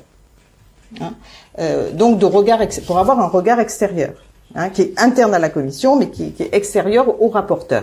Et euh, c'est par, euh, bah, il y a une discussion, et, et c'est à, l'issue de cette discussion euh, que euh, les décisions sont prises et qu'on présente, qu'on présente donc les après. on se retourne vers la, la, personne victime pour lui demander si elle est d'accord avec la décision de la commission, et de la même façon, on se retourne vers la congrégation pour lui demander la même chose. Sachant que la congrégation, on l'a rencontrée avant la réunion de la commission et que les dossiers, on, leur présente euh, déjà, on leur dit, ben voilà, on, a X, X victimes qui se sont adressées à nous, euh, euh, voilà les profils, voilà les prêtres concernés, qu'est-ce que vous pouvez nous dire sur ces prêtres, qu'est-ce que, est-ce que vous avez des dossiers, etc., etc. Bon. Alors, l'affaire, la fameuse affaire de la grille. de la grille d'évaluation. Sur la grille d'évaluation, il faut savoir d'abord que ce n'est pas une obligation et qu'on ne demande pas aux personnes de remplir ça forcément euh, toutes seules dans leur coin. C'est un, plutôt un guide d'entretien sur à la fois qui fait un résumé des actes euh, qu'elles ont subis et de des conséquences de ces actes sur leur vie, exactement ce qu'a dit tout à l'heure euh, Xavier Dupont, hein, dans tous les domaines affectifs, sexuels, etc., professionnels, social. bon, voilà. Et ça, c'est un, ce, ce questionnaire-là, on peut, la, personne peut le remplir toute seule. Elle peut le remplir avec nous. Quand je dis nous, c'est le, une des deux personnes du binôme. Elle peut aussi ne pas le remplir. Moi, j'ai le cas de, de, de, deux personnes. Euh, une, je, il y en a une fois que je lui dis, je lui ai pas encore dit, et l'autre, je lui ai dit. Euh, je lui ai dit tout de suite quand je l'ai reçu, je l'ai vu en, audition, et euh, je lui ai dit ne remplissez pas le questionnaire. Bon, voilà, euh, c'est pas la peine. C'est malheureusement, malheureusement euh, son, son, son, son, cas et bon, voilà. Alors, euh, voilà ce que je pouvais vous dire, ce que je pouvais vous dire. Est-ce que vous, j'ai dû certainement oublier des choses, euh, donc et en. déjà dit les hein. Ah bon? Oui, quand même. C'est beaucoup plus qui a des questions Je ne sais pas si c'est une raison. Dommage, ouais, 1, 2, 3, 4. On va prendre les 4 là. Hop, hop, bah, justement, la question c'est euh, comment on fait en sorte de ne pas produire de la violence administrative quelque part euh, dans ces processus-là. Euh, en fait, ben, voilà, moi je, je, me dis avec la connaissance que j'en ai qu'une personne victime a déjà le poids de ce qu'elle a vécu euh, potentiellement le poids d'une procédure judiciaire, qui est aussi euh, pesante, qui est aussi euh, dure à porter, et auquel peut-être on rajoute le poids d'une procédure de réparation. Moi, je trouve que ça pose la question d'un accompagnement des personnes, en fait. de comment, au-delà du fait alors déjà, qu'est-ce qu'on peut ménager dans la procédure pour qu'elle soit euh, pas maltraitante en fait mmh. Et euh, comment est-ce qu'on peut aussi être euh, dans l'accompagnement des personnes dans cette démarche et qu'elles aient quelqu'un qui les accompagne là-dedans et aussi qu'on puisse faire le lien avec les associations de victimes si la personne a un besoin d'être mis en lien et d'être entourée. Qui n'est pas une solitude en fait de la personne et quelque chose de supplémentaire à porter. D'accord. Ben, je peux répondre tout de suite parce que la, réponse elle est un peu, compliquée. Non mais j'en ai pour toi deux minutes. Euh, non, euh, je, voudrais répondre à ça que il y a plusieurs choses. Euh, premièrement, le premier entretien que nous avons est généralement est téléphonique et là on leur explique tout le déroulé. On leur dit bon, vous avez, vous faites une demande d'aide et d'accompagnement. voilà comment ça va se passer, etc. C'est-à-dire qu'il y a une explication de la façon dont ça va se passer. Donc déjà, on leur dit, on les prévient. Bon, on les prévient. Par ailleurs, évidemment, on ne leur redemande pas de témoigner quand elles ont déjà témoigné. Euh, C'est-à-dire qu'il y en a un certain nombre d'ailleurs qui nous disent, euh, en principe, mais si elles ont déjà témoigné, qu'elles aient témoignages, nous, enfin, moi personnellement, je demande les témoignages écrits euh, existants, je veux dire. Il y en a un certain nombre qui ont déjà témoigné à la SIAZ. Donc je, on leur dit, bah, vous nous donnez votre témoignage à la SIAZ. Donc là, là quand on, on, fait une audition de victime, bon déjà la victime, elle a été dûment prévenue.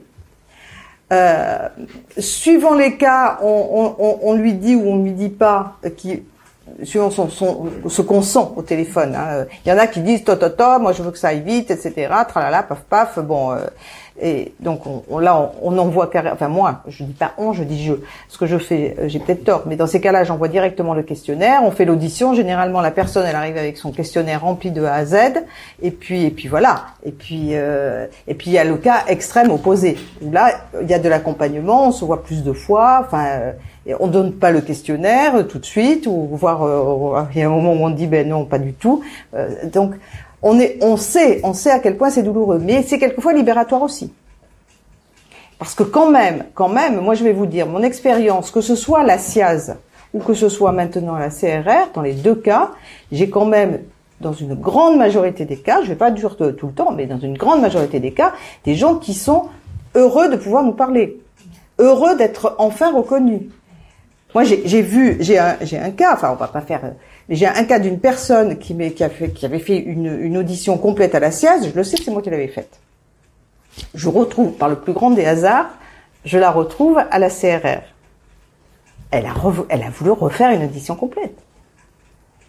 Elle m'explique que pour elle c'est affreux, c'est douloureux, etc. Mais elle a besoin de parler. C'est pas moi qui lui ai demandé de parler. J'avais, en plus, elle m'avait envoyé son le compte rendu puisqu'on faisait des comptes rendus d'audition à la SIAZ. J'avais 30 pages de compte rendu d'audition. Donc, vous voyez, là, on entre dans des cas individuels. Bon, j'arrête. Euh... Euh, bah, je vais rebondir juste très rapidement sur la question du, du témoignage à refaire ou à redire. Ouais. Effectivement, on, a, on nous a fortement invité, évidemment, à, à, à fournir ce qu'on avait hum. déjà éventuellement donné. Alors, euh, Scalini, police, euh, éventuellement la SIAZ. Euh, en fait, on, alors après c'est personnel, mais je m'aperçois que, et personnellement, j'ai besoin de réécrire hein parce que euh, au fil des années, il y a des choses qui sont. c'est la démarche auprès de vous et pas. Alors, moi, je parle de venir, ouais, ouais. mais n'est pas tout à fait la même que celle quand on est devant un policier, quand on est devant la SIAZ, quand on est devant. Il y a des, tout à des fait. choses qu'on peut avoir à, à reformuler et, ou à expliciter ou à développer. Alors ce que vous dites là, Olivier, ça, ça, ça rejoint ce que, votre remarque. C'est que c'est pour ça aussi qu'on refait des auditions et qu'on refait parler les gens, parce que l'angle, l'angle sur lequel on, on, prend les choses n'est pas le même que celui d'une autorité judiciaire ou celui de la SIAZ quand euh, nous on cherchait, enfin seulement, c'est pas seulement, on voulait faire la lumière sur les abus sexuels dans l'Église en général. Pardon. Ensuite, euh, on a, on a, le, on a eu la confirmation qu'on a beaucoup de personnes qui veulent maintenant contacter l'INIR ou la, ou la CRR et qui n'avaient pas contacté jusque-là ni la SIAZ, ni qui s'étaient pas révélés avant. Donc euh, il y a beaucoup de nouveaux cas qui apparaissent et qui ont besoin euh, voilà, de ne pas fournir des choses déjà faites parce que c'est la première fois qu'elles s'adressent. C'est ça. Avec euh, le souci de s'adresser, d'avoir besoin de beaucoup de choses dans l'accompagnement. C'est des choses qui sont nouveaux et qui, enfin, je ne vais pas dire ça en ce c'est pas le mot, mais qui n'étaient pas nécessairement attendus en tout cas. Ensuite, moi j'avais une question, euh, enfin c'est sans contact bien confirmé, si malheureusement on a été multi-agressé par des agresseurs différents, diocésains et religieux. Euh, Jusqu'à présent, ce que j'avais entendu, c'était l'INIR qui prenait. Alors, j'ai pas de réponse à votre question et je, il faut que j'en ai une très rapidement parce que j'ai le cas. J'ai un cas, moi j'ai un cas d'une personne qui est, venue, enfin que j'ai rencontré euh, et qui, au cours de l'audition, m'apprend qu'elle a été agressée, enfin, elle a été agressée, elle a été violée. Voilà. Elle a été violée par un prêtre diocésain. Donc il faut absolument que j'appelle euh, l'INIR, que je vois avec l'INIR, parce que c'est mon, c'est la, la, mais effectivement, euh, normalement, il y a un renvoi. Je pense que c'est sur l'INIR, mais je, je sais pas. Enfin, en tous les cas, il y a une des, une des deux commissions qui va traiter. C'est pas les deux euh, qui vont traiter. Hein. J'ai pas répondu sur les, les, associations de victimes et les collectifs. Euh, j'ai un cas sur une congrégation où euh, des, des, des, des, femmes qui étaient très seules et qui qui se sont, enfin, qui pensaient être seuls, hein, qui avaient été agressés par euh, un, prêtre. Et il y a un collectif de victimes qui s'est qui s'est monté. Et euh, du coup, ça les a fédérés. Et du et euh, et on travaille en fait avec elles et avec le collectif de, victimes. Voilà. Donc on, peut par ce biais-là, si vous voulez, travailler avec les collectifs de victimes. Non, mais mon train, ça va. Il me reste un quart d'heure. Mais non, non, mon train n'est pas dans un quart d'heure. Je, je, pars dans un quart d'heure. Je termine sur la question euh, des victimes majeures. Ouais. Euh, le mandat initial était euh, les victimes d'abus sexuels mineurs dans l'Église. Et si j'ai bien compris, la CRR a outrepassé oui. cette consigne-là. Je sais qu'on a soulevé la question il y a trois jours pour l'INIR. Et en fait, on s'est adressé directement à un Beaufort qui a répondu que la l'INIR, enfin, la CRF ferait ça au cas par cas pas une réponse satisfaisante. Et je voulais savoir comment justement vous avez outrepassé. Oh non, on n'a pas outrepassé rien du tout. C'est la COREF, c'est Véronique Mingron, enfin c'est la COREF qui a décidé que on, on traiterait aussi. Oui, oui, oui. oui. D'ailleurs, moi j'ai dans, dans, dans mes j'ai des victimes majeures. Hein. Voilà, c'est ça. Vous avez ah oui, oui, oui, j'ai euh, absolument dans, dans les, les, cas que je traite, j'ai des victimes majeures. Enfin, agressées quand elles étaient majeures, vous avez compris. Parce qu'elles sont toutes majeures sinon. S'il vous plaît. J'ai bien compris, le fonctionnement linéaire et, et, la CRR fonctionnent pas mal sur le bénévolat. Hein Dans quelle proportion Et est-ce que ça nuit pas finalement l'efficacité Je compter que sur la, je parle pas la compétence qui doit être là, mais sur l'efficacité globale entre des bénévoles qui ont un peu de temps consacré à cette tâche qui est très difficile.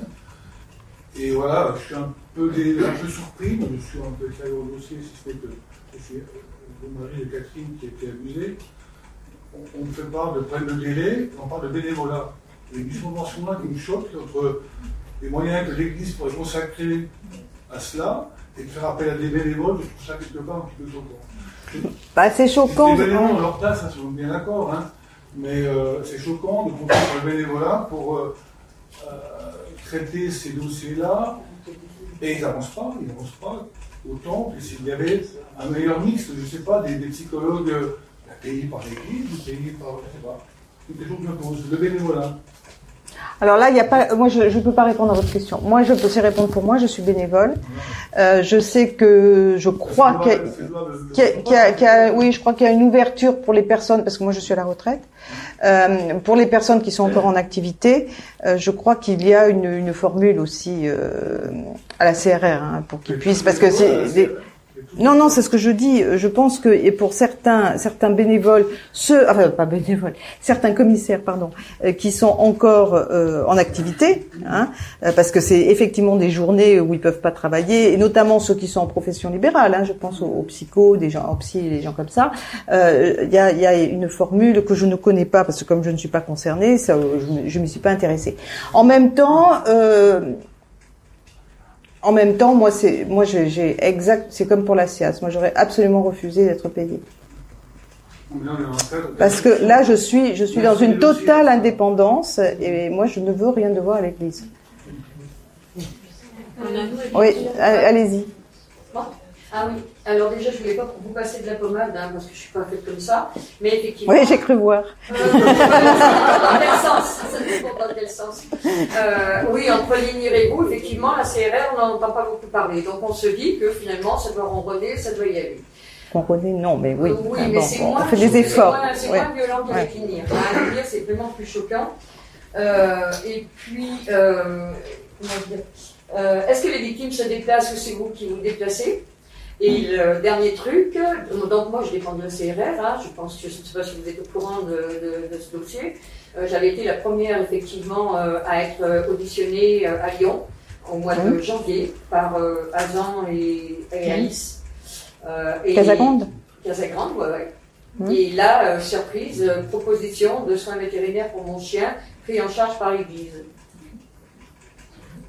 en dédommagement et une petite rente mensuelle versée par l'Église. Ah oui, c'est vous. Bah, j'ai entendu parler de quelqu'un. Quelqu'un m'a dit il y a pas très longtemps, m'a dit est-ce que tu es au courant? Alors je n'étais pas du tout au courant. Mais ah, ça, ça c'est ah oui alors. Oui, ça.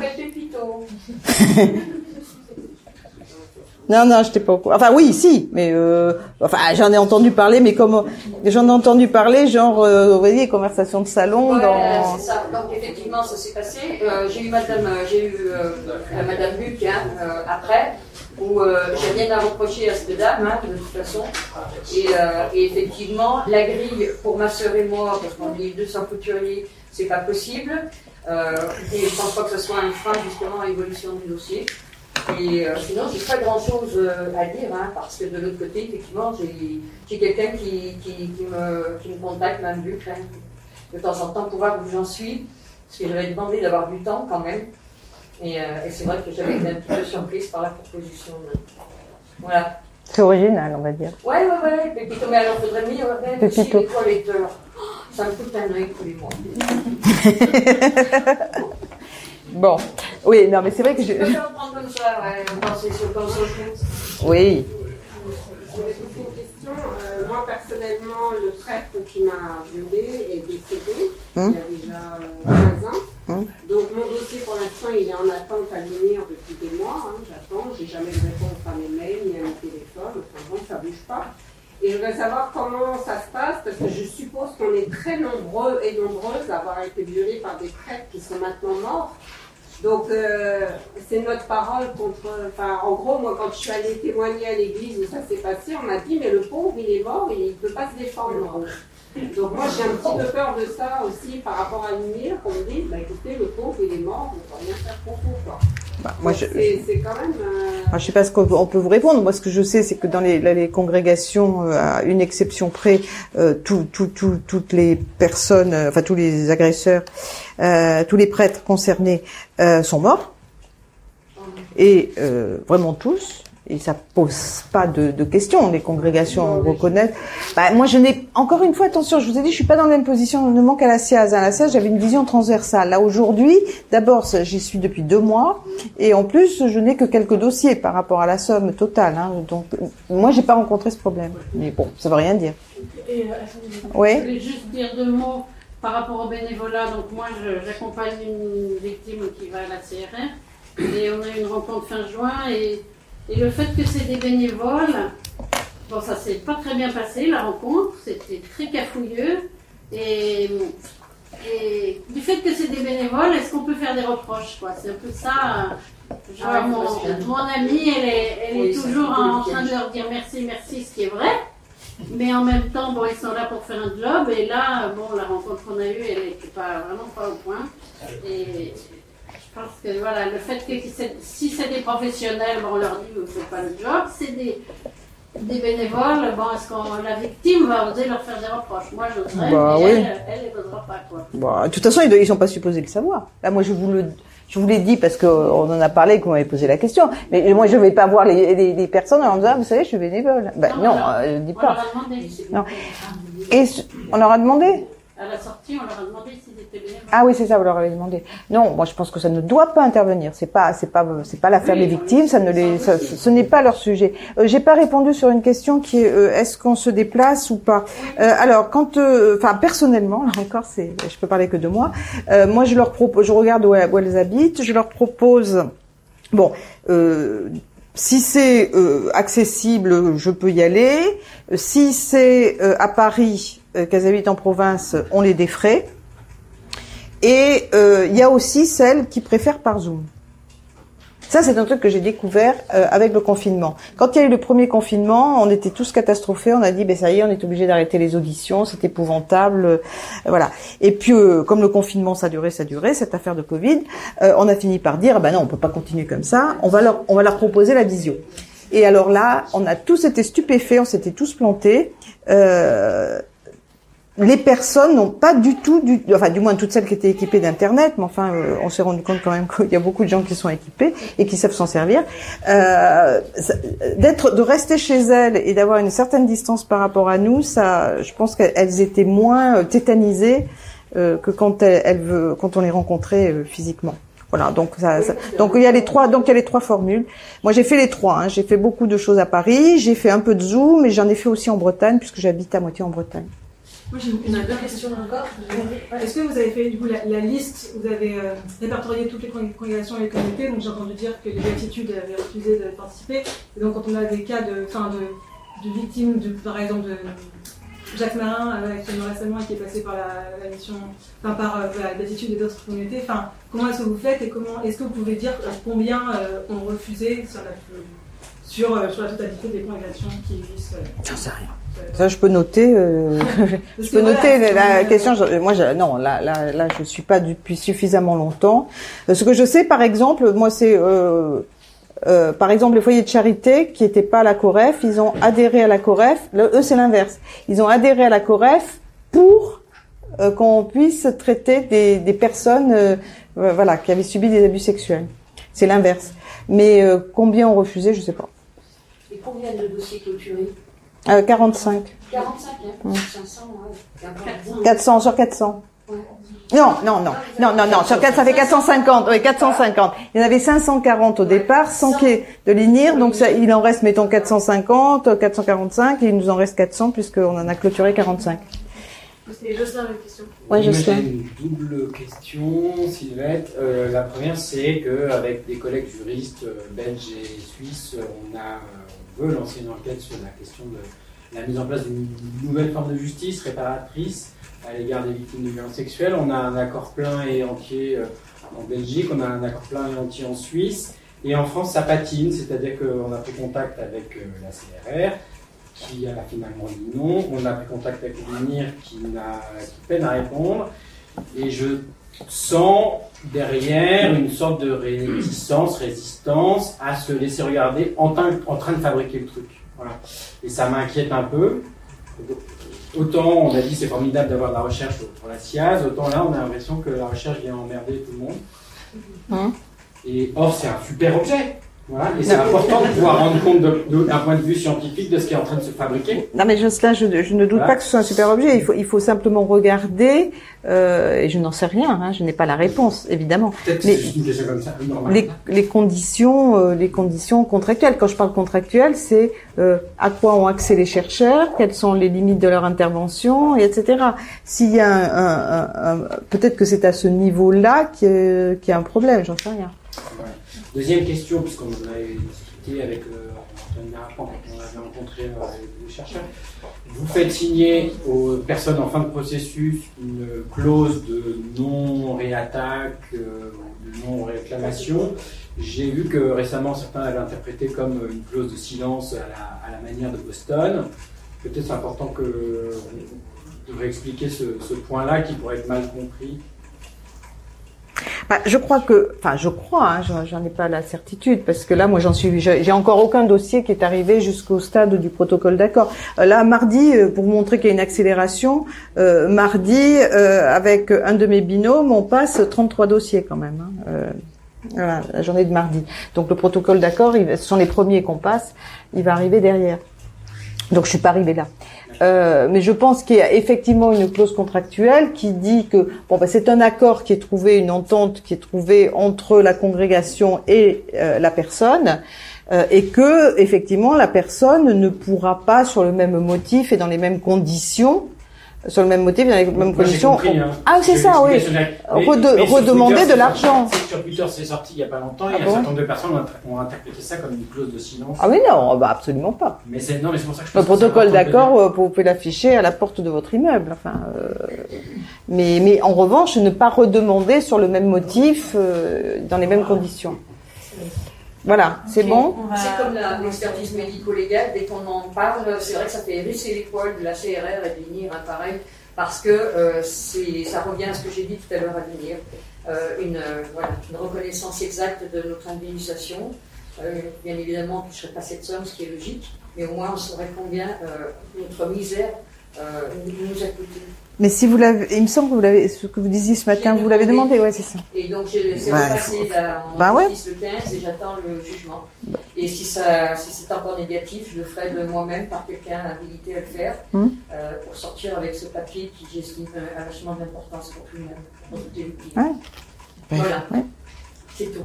Euh, mais je vous laisse. Merci beaucoup pas- Bah, merci de votre accueil. Après toute cette journée, on a, on a un peu essayé de définir les paramètres euh, et ben, de ce qui s'est passé avec la science, mais aussi de ce que les victimes demandent. Euh, et donc maintenant, bah, qu'est-ce qu'on peut faire? Donc il y a, différentes, euh, différents volets. Il y a, ce les évêques que l'institution a mis en place à travers les groupes de travail, dont vont nous parler Olivier et Patiaré. Et puis il y a aussi ce que les laïcs, ce que les laïcs font. Voilà. Euh, et vous aurez compris aussi que cette journée est un, appel à, une mobilisation d'ampleur pour les laïcs, qu'on se mobilise de plus en plus euh, et que, notre prise de conscience collective fasse boule de neige pour que vraiment il y ait une mobilisation d'ampleur parce que certainement l'institution ne bougera pas, euh, pas forcément d'elle-même. Donc. Oui, une précision qu'on n'a pas donnée au début de la journée parce qu'on ne voulait pas commencer sur une polémique, mais on a quand même euh, eu l'idée cette journée à la suite de, avec Marielle, on est allé à l'Assemblée plénière des évêques l'année dernière, et puis on a rencontré Monseigneur Béliard euh, à la suite de ça, et on a dit qu'on avait une association qui s'appelait les Altercato et qu'on on voulait faire partie du dialogue entre l'institution et les laïcs dans le diocèse, être un espace de dialogue, pas le seul évidemment.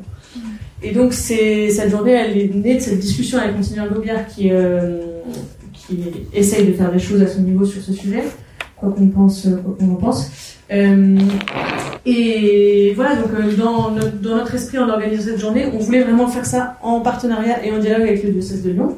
Donc on leur a proposé bien sûr d'intervenir et euh, ils nous ont répondu que comme ils étaient en procès avec une des victimes, euh, eh bien ils pourraient pas, pourraient pas venir. Et en creusant un peu, en fait ils nous ont dit de toute façon s'il y avait eu des victimes, on ne serait pas venu parce qu'on ne veut pas de débat public. On fait les choses en privé dans la cellule d'écoute et ils avaient peur notamment de la présence de médias. Donc euh, on vous le dit pour, euh, bah, pour être transparent bien évidemment, aussi parce qu'on appelle de nos voeux euh, vraiment un dialogue avec l'institution, c'est-à-dire que nous on peut discuter tout ce qu'on veut mais on n'est pas l'église catholique, on n'a pas de pouvoir dans cette institution. Et donc si, euh, voilà, si, si on est tout seul dans notre coin, les, les choses euh, n'évolueront pas et on, on peut créer une église parallèle mais c'est pas c'est pas l'objectif en tout cas, pas encore. voilà. Donc euh, voilà, je- je- cette précision étant, étant faite, euh, je laisse la parole à Jean qui va nous présenter euh, le collectif Agir pour notre Église qui a été à l'instigation de la manifestation d'il y a 15 jours. Euh, sortons les poubelles et il va nous expliquer ça. Bonjour à tous. Donc, je suis euh, un peu intimidé d'être là après avoir vu tant de témoignages euh, beaucoup plus compliqués, beaucoup plus euh, forts que, ceux que je peux apporter. Donc je fais partie du collectif euh, effectivement Agir pour notre Église depuis à peu près un an. On l'a créé en fait.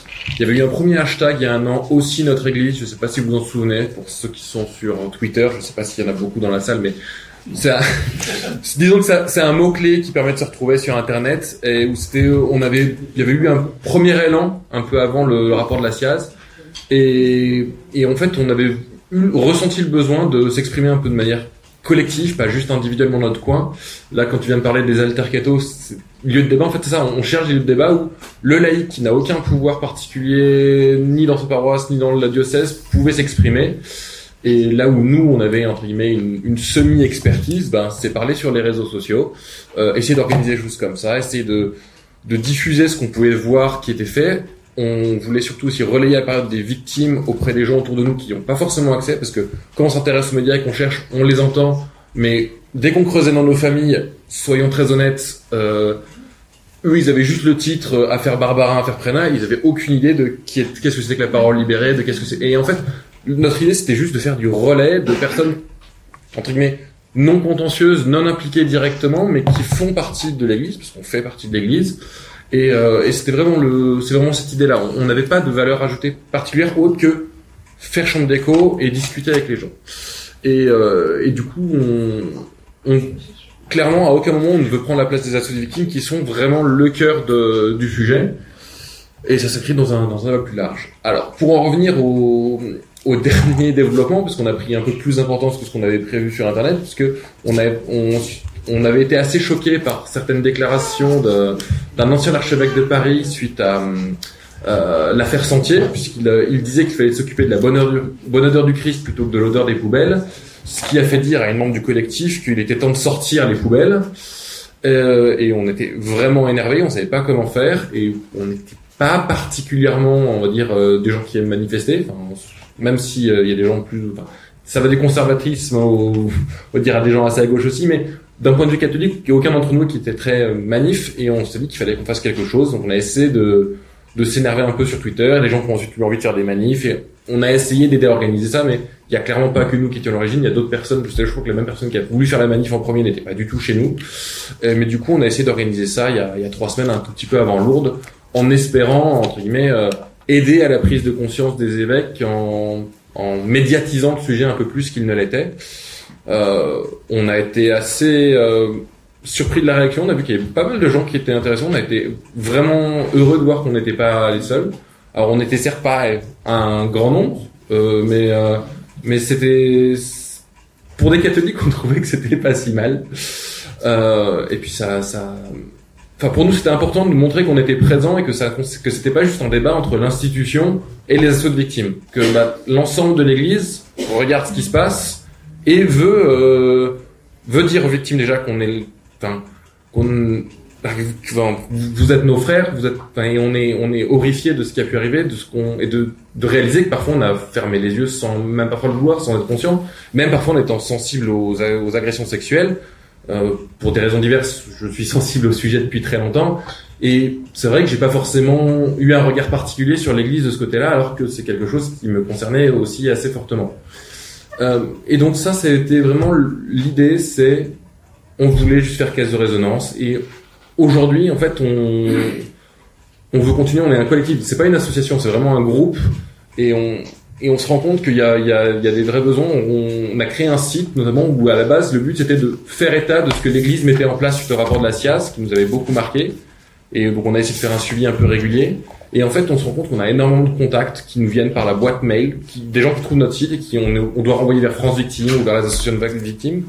Et euh, on, se rend compte que les questions deviennent de plus en plus euh, compliquées à gérer et que typiquement là cette semaine, on a eu des gens qui menaçaient de se suicider, qui nous envoyaient des mails et on, enfin, nous c'était pas du tout notre objet, on sait pas quoi faire dans ces conditions-là. Ça fait partie des, comment dirais-je, des choses qui, prennent de court un petit peu quand on s'y est pas prêt, parce que nous à la base on voulait juste faire de l'écho et donc ça fait partie des choses où on est un peu euh, un peu démuni et on essaye de bah, juste d'être des membres actifs de la communauté, de et bah, d'être là et d'essayer de, répondre aux, gens autour de nous et de communiquer sur l'action bah, de bah, ce qu'on va faire, des assauts de victimes, de ce qu'on fait les, les évêques et d'être partie du débat en fait, tout bêtement.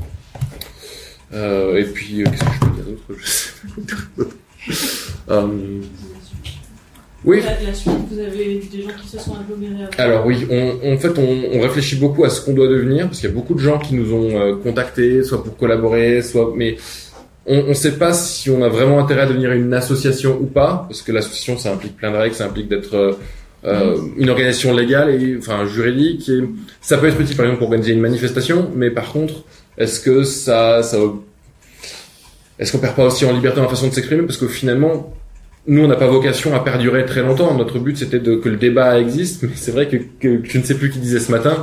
Euh, ah oui, bah si, il était assis là, comment il s'appelle, de la parole libérée, j'ai oublié son prénom. Voilà, qui disait qu'on risquait d'en parler pendant encore longtemps si rien n'était fait. Donc, que c'était probablement un peu optimiste d'imaginer que, que la simple, le simple rapport SIAZ et les conséquences actuelles allaient nous permettre de, de disparaître du débat, alors que c'est quelque chose qui risque d'être un, un combat permanent pour, euh, pour les décennies. Donc voilà, je sais pas trop. Euh... Ah, non, merci beaucoup. Voilà. Ouais, merci.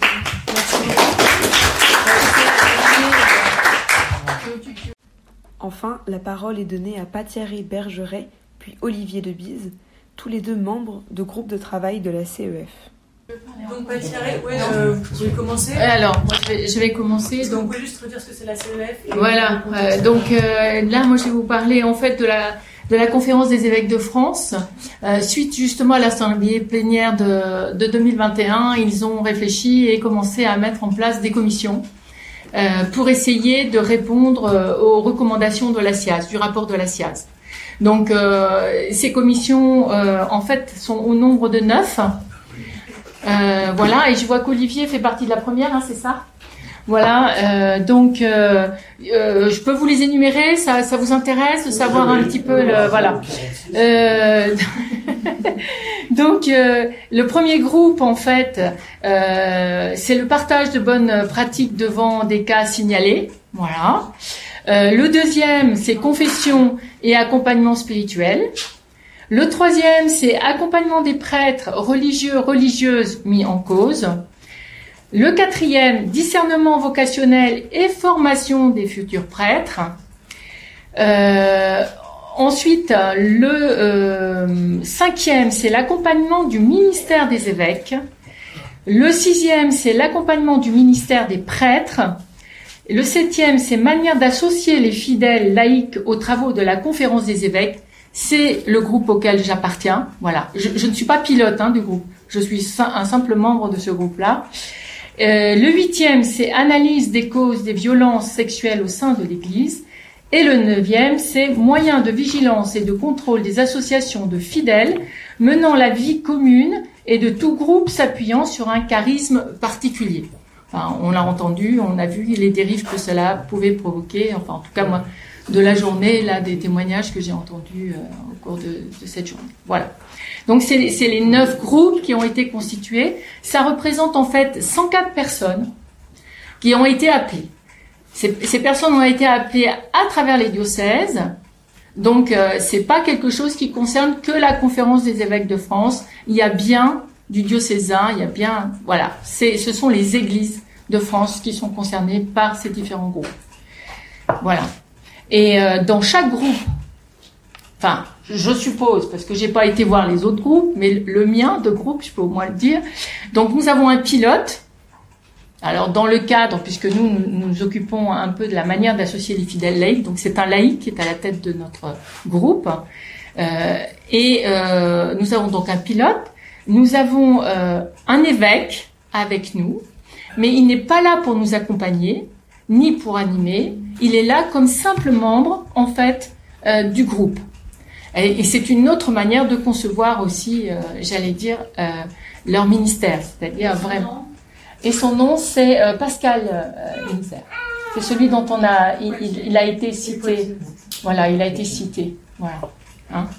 Et, et moi, je l'ai vu vraiment évoluer au fur et à mesure de de notre groupe dans la réflexion. Il y a des choses dont il a pris conscience en fait à notre écoute et en débattant avec nous en fait. Voilà. Euh, donc on est 11 dans ce groupe. Euh, en fait, on vient de différents horizons, hein, euh, au niveau de nos responsabilités ecclésiales ou pas. on vient, on est des, bon, y a, on essaie une parité homme-femme. Il y a des laïcs, il y a aussi quelques prêtres, il y a religieux. Enfin, je vais dire, c'est une représentation aussi de l'Église dans les groupes pour qu'il n'y ait pas d'un côté les laïcs qui s'occupent des laïcs, vous voyez ce que je veux dire, d'autre côté ceux qui s'occupent des prêtres, parce que vous avez entendu euh, les différents groupes. Donc il y a vraiment un essai de, de représenter l'Église dans cette diversité. Voilà. Et, euh, et il y a surtout, pour nous, c'est une chance énorme, nous avons avec nous Jean-Luc, qui est une victime, et, euh, et qui nous aide énormément. Alors, il est décoiffant au possible, voilà, parce que il a, ça vient vraiment de ses tripes et il parle et, et, on voit bien que toutes les questions qu'on va aborder, y compris théologiques et tout ça, sont pas forcément euh, sa tasse de thé, je veux dire, dans, dans sa réalité en tant que victime. Et je pense qu'il a un courage exceptionnel de, de participer à ce type de groupe d'arriver à assumer vraiment, euh, j'allais dire, ce qu'il vit et cette, euh, cette aspiration, cette, cette espérance qu'il a dans l'Église. Je, je, pense que pour nous, c'est un moteur extraordinaire parce que ça nous dit aussi qu'il y croit quelque part. Vous voyez ce que je veux dire?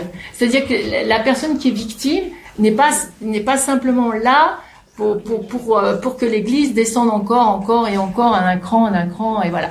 Il y a, il y a vraiment... Euh, dans, son positionnement en tout cas, la volonté de vraiment participer à ce changement.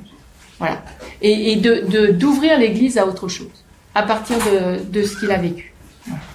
Et je peux vous dire qu'il est en pleine crise. Hein. Il n'est absolument pas quelqu'un qui a pris du recul par rapport à ce qu'il a vécu. Lui, il est en pleine crise. Donc, euh, il nous fait part aussi de ce qu'il vit. Et c'est vrai que pour nous, ça nous déplace énormément. Voilà. Euh, donc, je ne vais pas vous parler euh, trop du contenu parce que ça va être compliqué pour moi, du fait que c'est un lieu de recherche. Nous avons démarré en avril mais donc vous voyez, il n'y a pas si longtemps que ça, en 2022. Et on doit rendre la copie en mars. en mars aux évêques 2023. Donc euh, c'est extrêmement court en fait. Et euh, du coup, euh, on a un challenge à, mener, un défi qui est la question du temps et d'arriver à faire converser, dialoguer 11 personnes différentes sur le sujet qui est quand même assez difficile qui est la question de la participation des laïcs à la gouvernance de l'Église. Voilà. Donc euh, c'est quand même pas simple et, et, le, et le faire avec les évêques puisqu'il s'agit véritablement de les éveiller à cette conscience-là. Alors, dire que des laïcs ont des responsabilités dans l'Église, c'est pas nouveau en soi, hein, quand même. Dans les diocèses, partout, on voit qu'il y a des laïcs très engagés. Et la CEF a fait déjà appel à pas mal d'experts laïcs euh, sur différents sujets. Donc ça, c'est pas une nouveauté en soi, mais la nouveauté, c'est vraiment d'aller jusque sur le lieu de la délibération, c'est-à-dire le lieu de la décision, et pas uniquement sur le lieu consultatif. Voilà, pour parler en termes canoniques. Donc voilà, et, euh, ça, euh, c'est l'enjeu de notre de notre groupe. Donc on s'est constitué en fait comme nous sommes 11, c'est assez compliqué de, travailler venant de divers endroits de la France. On, on, a des temps de visio et on a des temps de plénière où on se retrouve à Paris. Voilà. Et, euh, et du coup, on s'est constitué des sous-groupes euh, pour pouvoir travailler en fait sur différents points. Euh, je, peux, je peux vous donner les sous-groupes hein, si vous voulez, puisque voilà, il n'y a pas forcément là-dessus. Alors on a un groupe qui va travailler sur le statut théologique de la collaboration des laïcs, hein, euh, donc euh, à la CEF sur la, sur la gouvernance. Hein, voilà. Euh, ensuite, on a un autre groupe qui va travailler sur euh, sur les sujets sur lesquels une telle association est pertinente. Y a-t-il des sujets voilà, d'une collaboration fructueuse, euh, y compris les capacités données aux laïcs dans les processus de travail que mène la CEF Voilà. Ensuite, euh, on a un groupe sur la méthodologie pour préparer et vivre une collaboration, voilà. Et ensuite, on a un dernier groupe sur les modalités et critères d'appel des laïcs. Quelle formation, quelle expérience, qui appelle, qui appelle-t-on, avoir une représentativité de tous les fidèles, dont les plus pauvres, pas que les experts. Voilà. Donc on a, essaye vraiment de, toucher. Et là, chaque groupe travaille, fonctionne. Euh, euh, J'allais dire indépendamment et à, à, chaque fois rencontre. Alors, ce qui est impressionnant, c'est que tous les groupes travaillent aussi par audition. On auditionne énormément. Il y a quelque chose de très proche de la SIAZ. Hein si vous regardez un peu, enfin si vous avez écouté ce matin, on voit qu'on fonctionne un peu sur cette pluralité, sur les auditions, sur voilà, on a une manière de fonctionner un peu similaire. Donc euh, là, on est à 120 auditions depuis le démarrage de l'ensemble des commissions, hein, depuis le démarrage au mois d'avril-mai, quoi. Donc c'est énorme en quelque sorte. Et nous, dans chaque groupe, on a des auditions.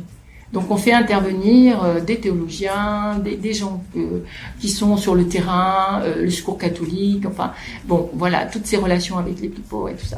Donc c'est très varié en fait dans nos pour pour ne pas avoir qu'une seule parole, pour que l'Église soit vraiment représentée dans dans, dans ses activités, dans ce qu'elle ce qu'elle produit pastoralement et dans ce qu'elle propose. Voilà. Donc le travail est d'arriver à synthétiser, vous voyez c'est ce travail-là, c'est d'arriver à, à, orienter en fait. C'est là où on, est en, ce moment vraiment en train d'essayer de travailler à orienter euh, pleinement notre recherche. Et c'est vrai que l'assemblée plénière qui vient d'avoir lieu euh, à Lourdes, qui a été un tout petit peu perturbé par les révélations diverses et variées de nos évêques. donc, on a été quand même heureux que ce qu'on allait proposer en atelier par rapport au groupe auquel j'appartiens, les évêques ont accepté de le vivre. On voulait leur faire vivre vraiment une expérience, les faire aller sur ce terrain-là, concrètement, comment eux géraient cette question d'association des laïcs, jusqu'où ils allaient, comment ils pouvaient imaginer que euh, des laïcs puissent participer à la partie délibérative euh, des prises de décision de l'Église. Voilà. Et ça, euh, ils ont joué le jeu.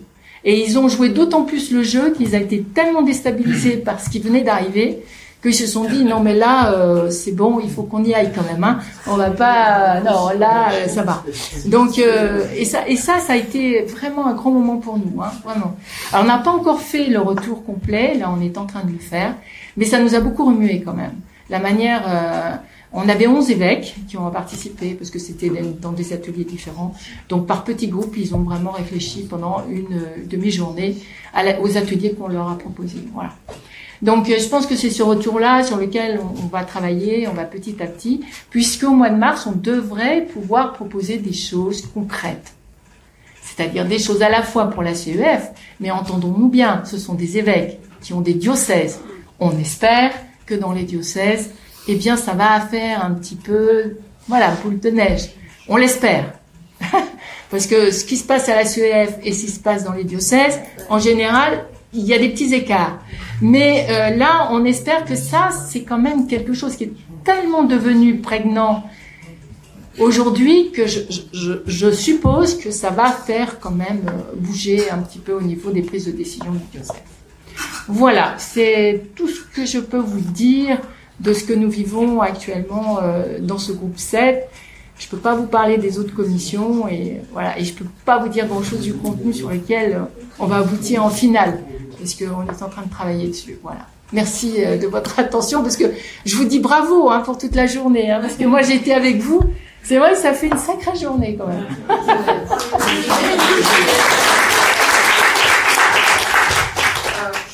Je vais compléter simplement. Euh, alors moi déjà, je, voilà, je suis dans le groupe de travail numéro 1.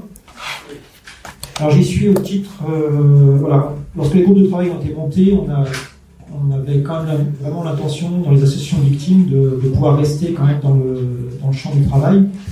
À l'origine même, ça a quand même fait l'objet de discussion de savoir s'il y aurait des personnes victimes dans ces groupes de travail issus des préconisations. très rapidement, ça a été accepté ça a été beaucoup plus compliqué ensuite euh, de faire valoir. Voilà, nous on souhaitait, en tout cas, c'est ce qu'on avait demandé, qu'il y ait deux personnes victimes par groupe de travail. On souhaitait une parité homme-femme. On souhaitait aussi une parité entre victimes euh, ayant victimes étant mineures, lorsqu'elles étaient mineures, et victimes majeures. on essaie pour qu'il y ait autant que possible euh, un panel. je suis le seul groupe où ça a été respecté. Ah, c'est pas vrai. Ah, oh, ah non, Olivier. On est deux personnes, euh, ah, un homme, une femme, une, une, personne qui est la, issue de la communauté Saint-Jean, qui est de la communauté Saint-Jean, donc majeure, qui est moi. Dans les autres groupes, euh, il y a une personne victime. Oui. Et il y a un groupe où il n'y a pas de personne victime.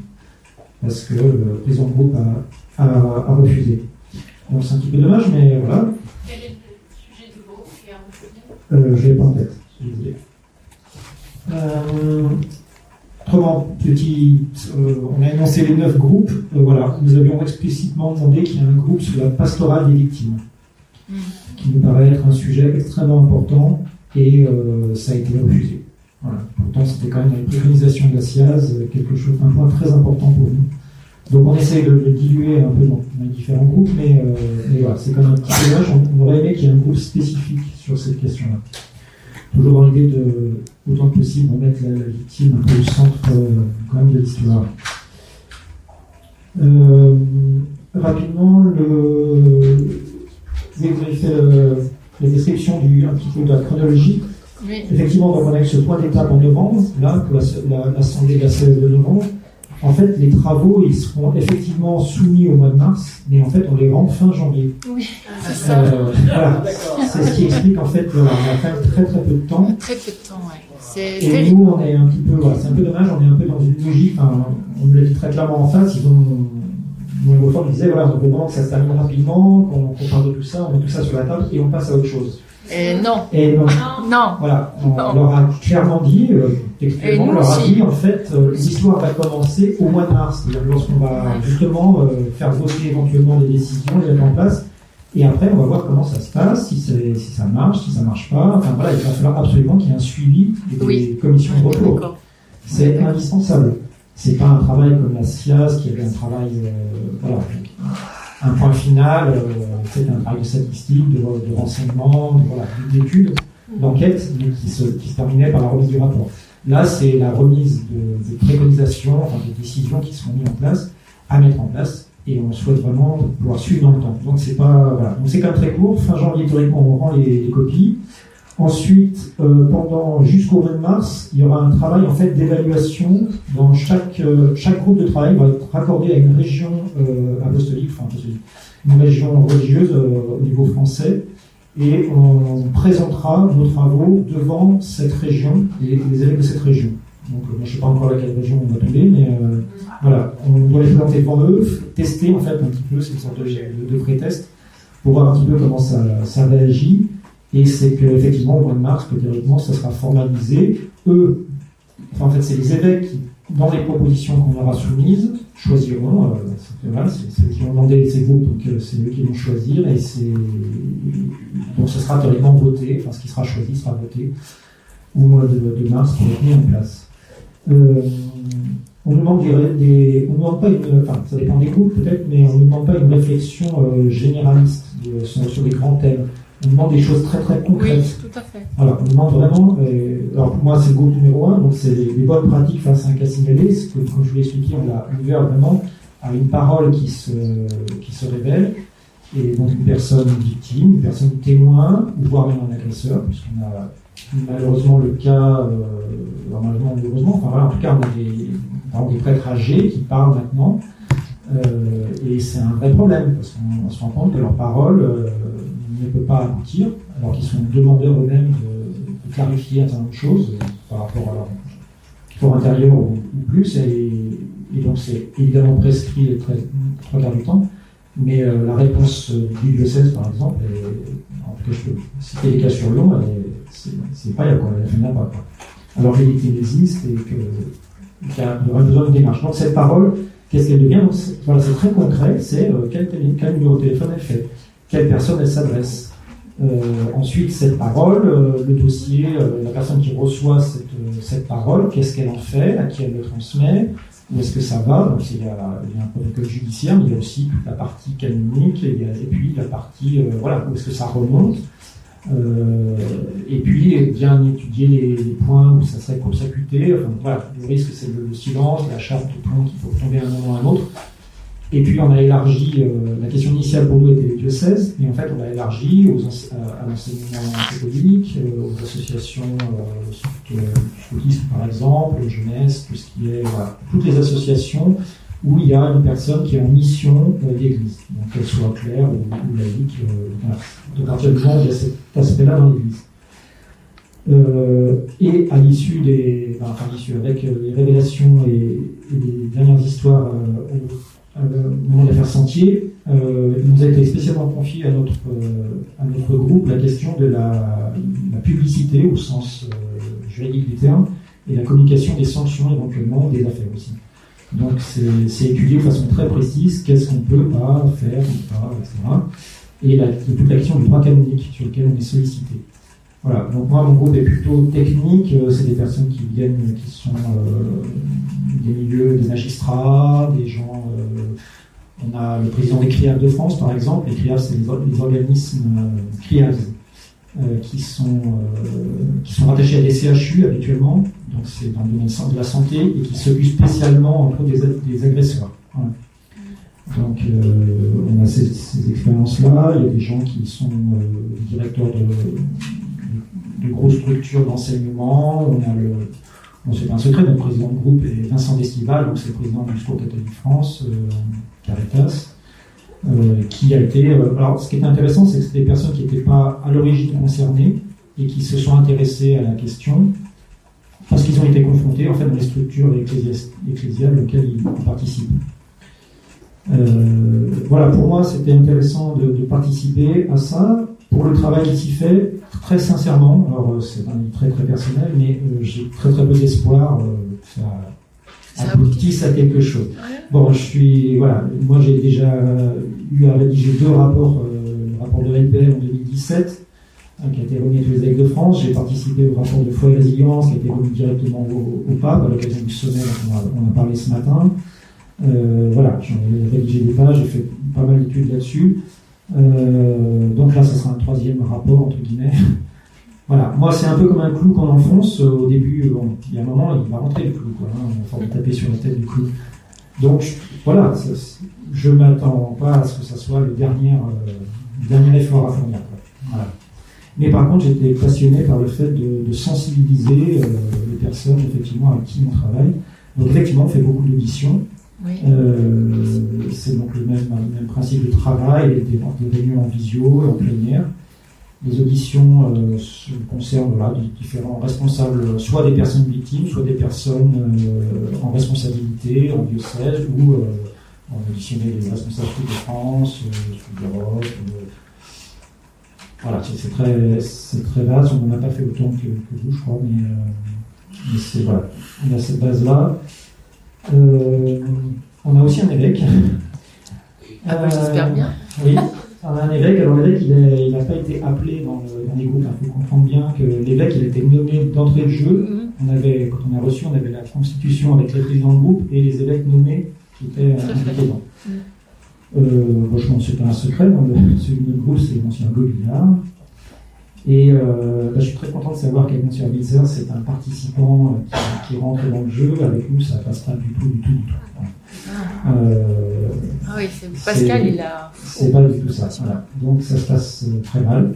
Et, euh, et puis la difficulté, ben voilà, de, visionner des personnes qui, euh, qui dans lesquelles l'évêque en question peut être impliqué dans, dans, des affaires qu'il a, qu'il a lui-même, etc. Donc euh, il y a encore une fois un conflit, euh, un conflit d'intérêt. C'est un vrai problème, mais euh, bon, c'est difficile à solutionner. Voilà. Je C'est le groupe 4 qui n'a pas de victime. Comment? C'est le groupe 4 qui n'a pas de victime. C'est le groupe 4 discernement, discernement vocationnel et formation des futurs prêtres? C'est celui-là. Ouais. J'ai demandé à une amie qui était Ah, d'accord. Donc c'est le groupe 4. Ouais. En fait, c'est formation des futurs prêtres. Je pense que ça touche les séminaires, à mon avis. Voilà. Et il me semble bien qu'effectivement, ils n'ont pas de victimes. J'ai une amie qui fait partie, elle m'a dit euh, qu'elle n'avait pas. C'est vrai maintenant, quand j'y repense. Peut-être rapidement, dernière chose, c'est euh, voilà, quand je suis assez sceptique sur, euh, à l'issue des questions, c'est qu'on va toucher des questions, mais je pense que la plupart des groupes, c'est le cas.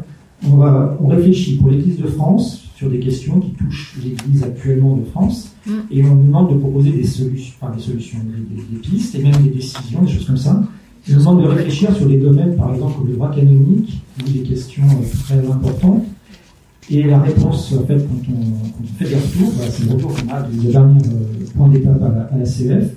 Ah oui, c'est très intéressant. Seulement, voilà, ces questions-là, c'est Rome. Donc, euh, ça sera très intéressant. Bien sûr, il faudra nous donner vos, vos, vos, idées, etc. Mais on les transmettra à Rome, puis on attendra de voir qu'est-ce que Rome en pense. Qu'est-ce que Rome va en dire Et ça, c'est un, un, vrai problème quand même. Voilà. Qu'est-ce que Rome en pense euh, Rome, enfin, voilà. De plus en plus, c'est un nuage d'encens dans lequel les choses rentrent et ressortent une fois de temps en temps. Auréolé d'une. Euh, voilà, c'est la décision romaine. Alors là, tout le monde s'incline en, en, partie. Et, euh, mais seulement, voilà. Il y a une il y a un problème de responsabilité. On a parlé ce matin de la question de la responsabilité des évêques, avec ce balancier euh, qui fait que soit c'est Rome, soit c'est les qui ont un pouvoir. Actuellement, on peut pas bien leur redonner le pouvoir, mais en fait, euh, on n'a pas évoqué ce matin la question du tribunal pénal national, hein, qui, est officiellement mis en place dans quelques jours. Hein. Euh, voilà, Rome a refusé quand même trois fois de suite depuis novembre dernier euh, cette mise en place, parce qu'il considérait que ce n'était pas conforme à Et ce qu'on va mettre en place, pour l'instant on ne connaît encore, pas les statuts, mais il y a encore trois jours, une forme de confirmer que par exemple la question des abus sur mineurs serait exclue du champ de, ce tribunal. Pourquoi ben, Parce que c'est une prérogative romaine qui, qui relève que de Rome. Donc, euh, encore une fois, donc euh, ça sera une version euh, très édulcorée, mais c'est un, c'est un premier pas. Il y a déjà la règle qui veut qu'un un prêtre ne puisse être jugé que par des prêtres, par exemple, voilà, va être promis. On peut espérer en cause et qu'il y aura des laïcs qui seront membres de ces tribunaux. Mais, mais c'est pas encore du tout gagné. Et le souci, c'est ça, c'est que nous parlons de réfléchir sur des questions qui touchent l'Église de France, qui nous touchent ici et maintenant, le problème, c'est que les décisions qu'ils peuvent prendre euh, touchent en fait les villes universelles. Et euh, à partir de là, voilà, en fait, c'est Rome, et Rome regarde effectivement au niveau mondial et se dit, bah non, euh, ok pour la France, mais, non, en fait, parce que quand ils font une règle, c'est valable pour tout le monde, le code de droit canonique, il y a un code de droit canonique pour les églises orientales, mais enfin, il est valable pour le reste de l'humanité. Et c'est euh, voilà, un souci, ça aussi. Merci. très bien, merci.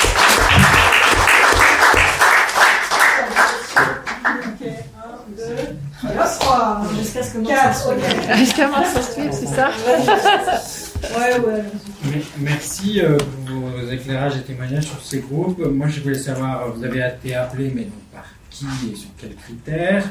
Parce que quand ces groupes ont été mis en place, est revenu une sorte d'opacité un peu, euh, une sorte de, retour sur euh, dans l'entre-soi ecclésial. Comment vous avez été choisi? Et puis bon, bah, je me suis posé la question de la même chose, c'est que si vous touchez aux règles de gouvernance et de c'est Rome en fait qui va trancher. Bah, et j'ai une vraie question en tant que chercheur ayant bossé sur les causes des violences sexuelles. Oui. du groupe 8, quand j'ai vu l'annonce de ce groupe, le cache je me suis dit mais c'est pas possible, ils vont nous refaire euh, on va nous refaire la SIAZ et donc en fait euh, avec la possibilité d'édulcorer la SIAZ. Analyse des causes des violences sexuelles au sein de l'Église. C'est un peu un truc à tourner en rond. Et quand vous dites que vous faites des auditions, par exemple moi en tant qu'expert de la question qui travaille depuis des années là-dessus, j'ai jamais été convoqué pour que je dise ce que et pourtant, bah, oui, bah, nous on a convoqué quelqu'un de la SIAS, mais c'était c'était pas vous. Non, non, non, mais. c'est la question du coup. c'est pas. C'est pas parce que je suis très important, il y en a Non, non, non, non, non, non, non, mais euh, voilà. C'est vrai. Alors c'est la première question, voilà. Après, y a-t-il d'autres questions? Ah Oui, Voilà. Est-ce que vos neuf, les neuf commissions dont vous avez parlé, est-ce que ce sont elles qui sont euh, chargées de la mise en œuvre des, des 45 euh, recommandations de la, de la, oui. de la Entre nous. Enfin, entre nous. On va prendre la suite. Voilà. Ensuite, Camille. Euh, moi, ma question est plutôt pour Olivier. Euh, et, en gros, dans tout ce que vous dites, euh, je regrette un peu ma question, mais il y a la question de la, personnalité un peu inapte des évêques, qui déplorée, et avec un pessimisme d'autant plus grand que la relève des évêques peut paraître décevante dites, puisque M. Loubiard Genève. Et la question que je voulais poser, donc elle est double. Qu'est-ce qui. Euh, dans, le, pessimisme, en gros, que vous avez à l'idée d'un nouveau rapport, euh, mettons de côté la personnalité des évêques, parce qu'on a tous compris que voilà, c'est comme ça. Euh, le qu'est-ce, enfin, il y a le problème de la CEF, l'instance qui organise, on va dire, des commissions pour, pour, qu'il y ait une réforme institutionnelle de l'Église, ne semble pas disposer elle-même d'une autorité euh, ni spirituelle ni juridique pour mettre en œuvre le moindre changement. Donc est-ce que c'est, entre guillemets, euh, vous êtes dans... C'est vous, euh, madame, pardon, j'ai oublié le, prénom qui est dans la, commission, peut-être qui est mieux oui. voir le problème. C'est-à-dire qu'on a des évêques qui mettent en œuvre des gros chantiers dont ils peuvent rien faire derrière. Donc, quel quid de la CEF C'est une question euh, comme ça, un peu. Qui n'est Je laisser en suspens. Mais la euh, deuxième question, pourquoi François Bouillard est dedans? C'est une question importante, juste, en tant qu'évêque. C'est juste qu'à l'échelle de la crise vécue ici à Lyon, hmm. pour les paroissiens, pour les, les fidèles du diocèse, en gros, Monsieur Gaubiard, c'est un peu celui qui a sauvé l'honneur. Qui a sauvé quoi Qui a sauvé l'honneur, enfin qui avait l'air de mieux comprendre les choses. Parce qu'il nous a expliqué qu'il mettait en place dans les, dans les diocèses des procédures pour balancer directement. Moi qui suis lyonnaise. Oui, oui, mais parce que, en gros, Mon cher Gobillard, il faut bien, avoir en tête que pour, euh, je pense, la plupart des, euh, catholiques d'ici, qui sont un peu intéressés au sujet, c'est, il y avait encore l'idée que. ouais, ça sauve un peu l'honneur. Donc si vraiment, dans le travail opérationnel, il est mauvais, je suis content de savoir pourquoi. Parce qu'il y a pas de question. non, mais c'est vrai. Qu'il est bien, il va reprocher de travailler en surface, etc. Mais, mais, mais c'est vraiment intéressant de savoir si. Vas-y, Germain. Ce que j'ai pas compris, c'est à quel moment vous complétez les. Est-ce que chaque groupe, il y a par exemple sur les. Les pilotes se voient entre eux. Sur les dizaines de recommandations de la CIAS, est-ce qu'on vous a dit, voilà, la recommandation 22 à 32, voilà, ça correspond à votre groupe c'est ça, c'est ça. Qu'est-ce que, qu'est-ce que vous devez faire Les rendre plus concrets ou les reformuler comme l'impression Les rendre plus concrets, en fait. Des réponses très concrètes. Très concrètes pour, pour, les évêques. Ok. Et vous refaites des auditions, effectivement, il y a déjà eu un travail d'expertise. Oui, mais. Est-ce que vous reprenez le travail d'expertise Non, pas du tout. Non, pas, pas, pas à ce niveau-là. Je voudrais travailler cette question parce qu'en fait, c'est les évêques qui ont décidé des thèmes des groupes de travail. Oui, tout à fait. J'ai l'impression qu'ils ont consciemment laissé de côté certaines choses. Par exemple, la place des femmes, il n'y a pas de groupe non, de travail sur la euh, la question de la doctrine sexuelle, il n'y a rien. Il n'y a rien sur la sexualité. Sur l'homosexualité, il n'y a rien. Ils sont affectés à des groupes. Non, ben, j'ai cité la centre de la pastorale des victimes. Voilà, la pastorale des victimes. Nous, on veut quand même c'est censé être une synthèse, les 9 groupes sont censés être une synthèse des 45 euh, recommandations. Voilà. Mais euh, ouais. Ouais, à la base c'était ça. Il reste que ça, ça a été formulé sous forme de questions qui intéressaient directement les évêques. Parce que voilà, mon groupe c'est exactement ça. Qu'est-ce que fait un évêque? Un, un signalement qui lui remonte On va répondre aux questions, ouais. pas s'assurer de la mise en œuvre des Ouais, non, c'est pas, il n'y a pas de lien. il y a un lien pseudo. Ouais, ouais, il y a un pseudo lien. Après, on ne l'a pas dit, mais on a des groupes euh, pour la Coref qui sont euh, des groupes jumeaux. Enfin, ouais, en parallèle. en parallèle. Hmm. Et on s'est rendu compte qu'il fallait absolument qu'on fasse euh, des synthèses pour certaines choses. Mais, là, les questions sont très directement le, pour les évêques là. Ah oui, oui, oui, c'est vraiment pour, la, pour les évêques, pour la CEF, pour la conférence des évêques de France. Ils sont mandataires. Voilà. Et ils sont mandataires. Ah, c'est très, enfin, c'est très ciblé. c'est très la tête, quoi. Il y a personne qui a dit que la représentation sur les femmes, euh, qui l'a fait. Non, non, non. Nous, on va la traiter. Nous, on va la traiter. Mais euh, voilà on va la traiter. Ça paraît évident que nous, on va la traiter, puisqu'on a la question des laïcs qui est derrière, l'association des laïcs. Mais, mais on voit bien, c'est comment on la traite, euh, quelle place ça va prendre dedans, est-ce que ça prend toute la place, est-ce que, voilà. C'est un peu ça, hein, nos on c'est déjà biaisé parce qu'ils ont interprété les recommandations et formé les groupes à travers leur propre. Euh, et par exemple, c'est Vision. la doctrine sexuelle, c'est quelque chose sur la pastorale, la France peut faire sans Rome. Enfin, typiquement, hmm. euh, sur la manière dont on enseigne les choses. Ah non, mais ça, c'est sans Rome. Ça pourrait se faire sans, Rome. En plus, les leviers d'action ne sont pas mis au bon endroit. On va reprendre par, Alors, euh, qui a. Ah oui, alors, c'était qui, qui, qui La proposition des groupes. Qui a été appelé Qui a été appelé Comment Machin ah, Voilà. Alors, je peux, je peux parler là personnellement. Euh, moi, j'ai. Alors, je, je, je fais partie du diocèse de Lyon. Et j'étais appelée parce que je, suis, j'ai été pendant quelques années, enfin, le dernier délégué épiscopal au mouvement et association de fidèles. Le poste a été supprimé une fois que j'ai démissionné du diocèse. Voilà. Et, euh, et donc, du coup, je n'imaginais pas qu'on vienne me chercher. Et il se trouve qu'au conseil épiscopal, mon nom est apparu pour faire partie de ces commissions.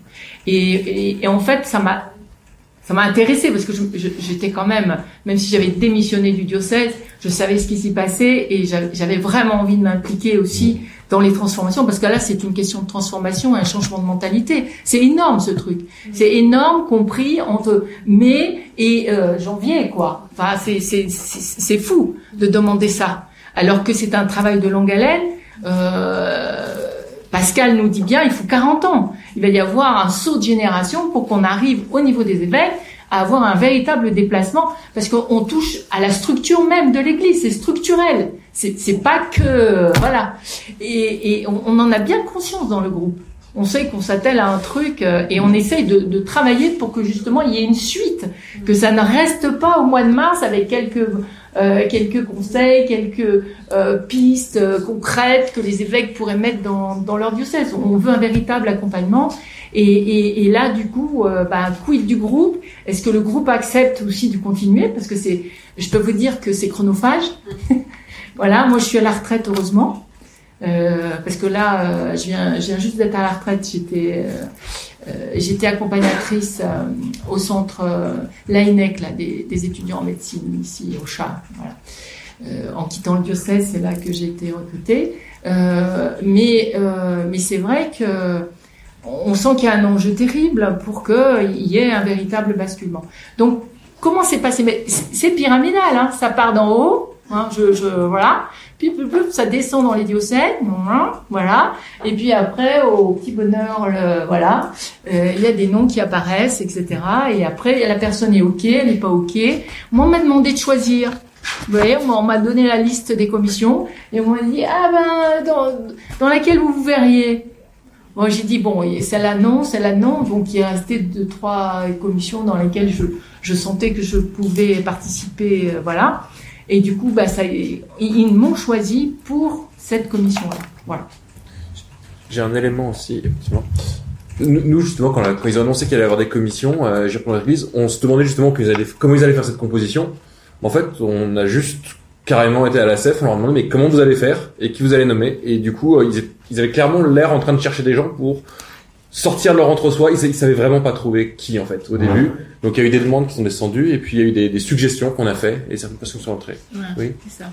J'avais juste un petit point de complément, c'est comme euh, plein de choses. C'est-à-dire comment moi je me suis retrouvée à l'Assemblée plénière deux fois d'ailleurs, et sur l'écologie et sur les abus parce que j'étais dans les réseaux et que. Voilà, c'est ça. Je me suis retrouvée au Vatican dans un rassemblement sur l'écologie euh, au niveau mondial, euh, alors qu'il manquait clairement des gens qui en France sont ultra compétents et qui auraient dû être là, mais moi j'étais là. Et, fait. et en fait, c'est très questionnant cette manière de d'appeler en urgence dans les réseaux des diocèses à chaque fois pour dire euh, bon, il faut du monde, euh, ramener des gens. Et moi, à chaque fois, je. Et, et, et exactement. clairement, on leur avait en fait, on, tu nous l'avais déjà dit pour être transparent, et on leur a dit exactement, mais ça peut pas être comme les autres fois, c'est n'importe quoi. À un moment, il faut que vous soyez un peu organisé. Sortez de votre entre-soi et faites des vrais trucs. Et du coup, bon, on a fait des propositions, mais clairement, nous, notre point de vue chez Agir, on s'est dit, mais c'est hallucinant qu'il soit ce niveau de d'amateurisme pour constituer des groupes comme ça, clairement.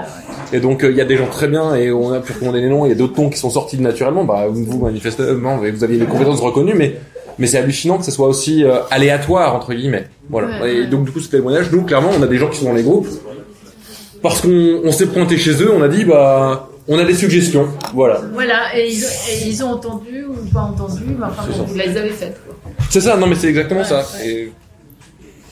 Juste un petit complément sur euh, pour les personnes euh, victimes, justement, qu'on avait demandé. Ça a été aussi très compliqué en fait parce que la liste, ils ont dit ok d'accord, et alors à prendre chez Foi et Résilience.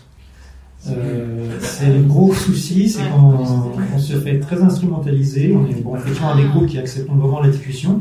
Seulement voilà, c'était à prendre là. Et en fait, on s'y est vraiment opposé. On a eu vraiment des échanges très très houleux avec la, présidence euh, en disant mais non, il est hors de question qu'il y ait que des gens de la CEF, de, la de foi et résilience. Des bonnes victimes. Voilà.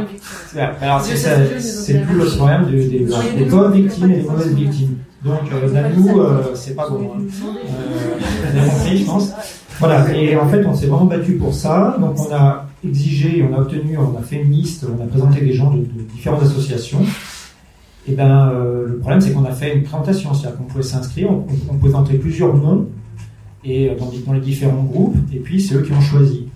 Et euh, ben, je crois qu'à part un, un ou deux victimes, tous, on est fois la oui, voilà. Le, Jean-Luc, chez nous, est, venu de lui-même. Mm. C'est de lui-même qu'il a pris position par rapport à la CEF. Ah oui, oui. Ah, Enfin, c'est cette liste. Voilà. Je, l'ai encore là. Euh, voilà, il y a un choix qui est après, je sais qu'il y a au moins, au moins une victime qui est sans dire qu'elle est victime en tant que telle. Enfin, typiquement, je sais qu'il y a des gens qui sont dans les groupes sans avoir le statut euh, victime euh, en tant que tel. Oui, tout à fait. Enfin, moi, j'en connais une justement qui s'est révélée il y a très peu de temps, une membre d'un groupe qui est là au titre de sa compétence euh, professionnelle. C'est ça.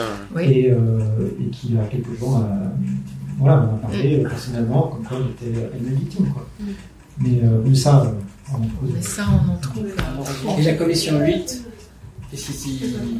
pourquoi, comment, pourquoi bah, Celle qui est censée analyser les causes. De, des causes des violences sexuelles. Sur sa proposition, etc.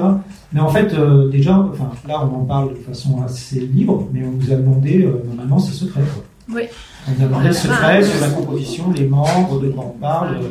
Là, c'est on toujours vous en secret. parle. hein. Il y a des commissions, euh, vous avez participé avant, chaque fois, ça commençait par serment de, de ne jamais communiquer. Il y a un moment d'exploser en disant non, c'est- bon. Ils ont un peu ouvert les portes, mais bon, léger. Mais non, il y a une culture, euh, une culture Du secret. euh, qui est très importante. Très, très important. La question a mise sur le. Ah bah, il est là. Bah, en attendant. Oui. Il arrive. Qui Il était- a dit qu'il écoutait, ouais. Il, il, il arrive. Oui, euh, non, moi, moi je suis dans un groupe, alors je sais pas ce que c'est, mais Hervé Balager a fait aussi un groupe de jeunes qui est un groupe opaque. Voilà. On est- voilà. Et, euh, et en fait, on les. On les... Ouais, je suis dedans, ouais. Et, euh, et vraiment, c'est. Ah bah, je c'est- découvre- c'est- Oui. cette- c'est un- il y a un neuvième J'étais j'étais pas là, moi, à la constitution de ce groupe, j'ai juste envoyé un mail après l'Assemblée plénière en disant. Bah, C'est l'héritage enfin, du groupe jeune. Du groupe jeune de l'Assemblée plénière de 2021. Ils avaient demandé en urgence à 40 jeunes de venir pour donner leur avis. Oui, ouais. et quelques-uns se sont retrouvés d'ailleurs dans les commissions. Voilà. Et donc on sert. Euh... Épiscopal, non Vous êtes rentré dans le cursus, c'est bon. hein. c'est euh, Alors, c'est un peu opaque, et donc moi- moi-même je ne sais pas comment c'est. Et on les a suppliés à, à genoux de publiciser davantage parce qu'on leur a dit que c'était une bataille culturelle et qu'il fallait absolument que les gens Oui. soient au courant de ce qui se passe et que les laïcs participent. C'est Absolument. un trop opaque et qu'on peut, c'est un chantier à faire ensemble. Et voilà, c'est pas possible. Ah. Euh, et d'ailleurs, euh, On obéit. Pourquoi on obéit je, je sais pas. C'est Ce que François Deveau a dit, il y a un petit déficit d'assertivité chez nous. Et oui, oui, oui. D'ailleurs, si je peux me permettre, c'est vrai qu'on reçoit parfois des messages de gens qui sont astreints à la confidentialité à agir pour que nous on dise des choses en tant que collectif un peu informel. Ça fait vraiment bizarre de devoir en passer par là parfois pour passer certains messages. Et d'ailleurs, en parlant de, ce secret-là, euh, normalement, les conclusions des rapports, c'est une question qui est soulevée actuellement. En fait, là, on en parlait euh, encore il y a deux jours. Euh, les rapports qui seront faits, enfin, ce qu'on va rendre en, janvier, normalement, c'est secret. Les propositions qu'on est censé faire sont secrètes. Or, euh, nous, on, a, on, on leur a clairement expliqué que si c'était secret, ça serait. euh, voilà, il y aurait, il y aurait Ah non, famille chrétienne en ce moment pour sortir les scoops. hein. Enfin, ça serait. euh, non, mais, Non, souvent, mais ça- ça paraît évident. Ça, été. enfin, ça paraît évident, mais c'était demandé. Voilà. C'était il était hors question que jusqu'à la fin, c'est uniquement ce qui en C'est ressortirait, c'est secret. ce. C'est- vraiment en secret. Voilà. C'est en huis clos, en fait, en- entre guillemets. C'est du huis clos. on ne peut pas savoir les experts qui viennent euh, qui Hein Les personnes qu'on auditionne, etc. Euh, non, même dans nos propres groupes, elles sont anonymisées pour pas que d'autres membres du groupe le sachent. Voilà, on parlait de Goliath. Là. Et là, c'était sur la personnalité des évêques, non C'est votre question, qu'est-ce que Voilà, c'est je pense que c'est pas une question, la personnalité des évêques. Je pense que personne ne fait confiance aux évêques en termes de personnalité pour conduire des réformes euh, approfondies sur ces sujets. Je pense que ce. Donc la question est plutôt sur le format institutionnel de la CEF et sur la personnalité, de, en l'occurrence, une question plus précise pour le Lyon, de l'ancien Robillard. Oui, d'accord. Et répondre. Euh, sur la question du, du pas pessimiste par rapport au rapport de la CEF, bah oui, le pouvoir de la CEF est, est inexistant, enfin, il n'est pas normatif. Ben en tout voilà, il n'est pas normatif. Alors, on nous a dit que théoriquement, s'ils votent tous quelque chose, ils sont censés tous l'appliquer. Hmm. Néanmoins, ils restent libres, indépendamment. euh, L'évêque est, comme on dit, pas dans son diocèse. Et donc, euh, canoniquement, il, voilà, il en fera ce qu'il veut. Oui, il y a une forme de pression, mais euh, non, il y, a une, autonomie euh, réelle de chacun. Donc voilà, il y a déjà eu tout un tas de directives sur, les abus sexuels dans l'Église, il y a des normes très très précises. Moi j'ai un cas très précis en ce moment où il, est écrit à l'article 5 de, ces normes, les abus sexuels sur mineurs doivent faire obligatoirement, c'est écrit en toutes lettres, l'objet d'un procès canonique.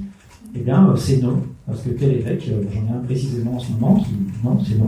Non, il ne veut pas. Voilà. Non, mais il, euh, il peut, il peut, canoniquement, il peut. voilà, il n'est pas, il n'est pas contraint, il n'y a pas de contrainte. euh, Il y a pas de- décisions de la CEF ne le contraignent pas. C'est un ça. C'est un engagement ou même des disent qu'ils vont, se- qu'ils vont les suivre et ils le font pas. C'est ça, c'est une proposition euh, qui est faite, euh, qui est votée, donc elle est, elle est admise par l'ensemble des évêques, elle peut, donc ils peuvent s'en servir, ils peuvent la mettre en place, mais il n'y a pas de... Il n'y a pas d'obligation pour eux. Il n'y a pas. Et, et en fait, euh, nous, dans notre groupe, ce qu'on s'est- on a réalisé, c'est que au niveau de l'évêque, il n'y a aucun contre-pouvoir. Ouais, c'est ça. Voilà. Et c'est ça qui est problématique. Hmm. Et c'est parce que euh, finalement, euh, bah, le seul contre-pouvoir c'est le pape, mais le pape avec euh, je pas combien d'évêques dans le monde, il va pas s'amuser à les recevoir un par un. voilà, c'est les fameuses visites ad limitam, mais qu'on voit bien qu'à chaque fois qu'ils les font, c'est quelque chose qui tourne. On, voilà, on va voir chaque chose de leur pastoral et tout ça, mais ça ne dit rien des réalités d'un du diocèse en profondeur, hein, j'entends bien, en profondeur. C'est une forme de vitrine. Moi, moi j'ai joué, j'y étais dans ces, ces, types d'instances, donc je vois bien. Précisément, l'évêque n'est pas, pas en son diocèse, parce que l'évêque, n'a pas l'autorité. Si, ah, si Non, l'évêque n'a pas eu l'autorité pour, pour, changer le droit canonique, par exemple. Ah oui. Ah non, non, non, non. Il a... Attends, attends, attends. Non, non, non. Ça, ça, va loin au niveau du droit, parce que pour avoir étudié un peu les affaires, notamment avec les, les, les mouvements et associations de fidèles, euh, et, et, le catéchuménat, parce que je me suis occupée du catéchuménat aussi. C'est-à-dire que en dernière instance, par rapport au droit canonique, euh, bon, là je suis pas dans les abus hein, sexuels, hein, mais, mais dans sa pratique, il peut outrepasser le droit. Eh oui, pour le salut des âmes. Voilà. Et ça, et ça, mais c'est en, en, conscience. Voilà, il peut le faire. Donc, donc, je veux dire, le contre-pouvoir là, il est vachement rétréci. Hein. Voilà. Alors, J'aurais juste un commentaire général qu'on a vu beaucoup dans les messages qu'on a pu recevoir, c'est qu'il y a beaucoup d'idées qui disent qu'ils peuvent voter avec leur portefeuille de plus en plus. Et c'est quelque chose qui ah, était vraiment pas trop évoqué avant. Voilà, et on a reçu beaucoup de témoignages de gens qui disent bon bah je donnerai à quelqu'un d'autre et je ferai autre chose pour le pour Dieu mais pas pour l'Église. Clairement. Et euh, c'est quelque chose j'avais encore, enfin je pense que c'est la première année où j'entends vraiment parler de gens qui clairement font du chantage au denier. Hein. Oui oui oui. C'est pas étonnant que ces, questions de, de violence sexuelle soient beaucoup plus prise au sérieux par les évêques allemands, par exemple, ou même les évêques suisses, c'est que ces évêques-là dépendent des impôts. Oui, oui, oui. Alors en Suisse, l'impôt n'est pas individuel. Ça fait vous, cochez votre case, euh, catholique, je sais pas quoi, mais globalement c'est l'État qui le distribue. Euh, en Allemagne, c'est en fonction de votre choix individuel, mmh. la, la, la, hauteur des impôts. Évidemment, euh, l'enjeu financier rentre en compte. C'est pas il y a quand même des dossiers qui poursuivent les gens parce que les gens sont, se sont pas fait rayer du registre de baptême. Enfin, c'est compliqué hein, de pas payer ses impôts religieux en Pologne. Hein. Oh, en, en, en, Allemagne. oui, bien sûr. En Suisse, c'est pareil. Et je pensais à la Pologne, mon épouse est polonaise. C'est un autre problème encore ça. En Suisse, parce que chaque canton a aussi sa politique, donc il y a mm. des enjeux oui, de, de, de nécessité de se rayer les lits de. Mmh. Vous avez ta question? Ouais, c'est vrai que c'est pas savoir si toutes les recommandations sur le traitement tout est-ce que ça se complète ou est-ce que ça se.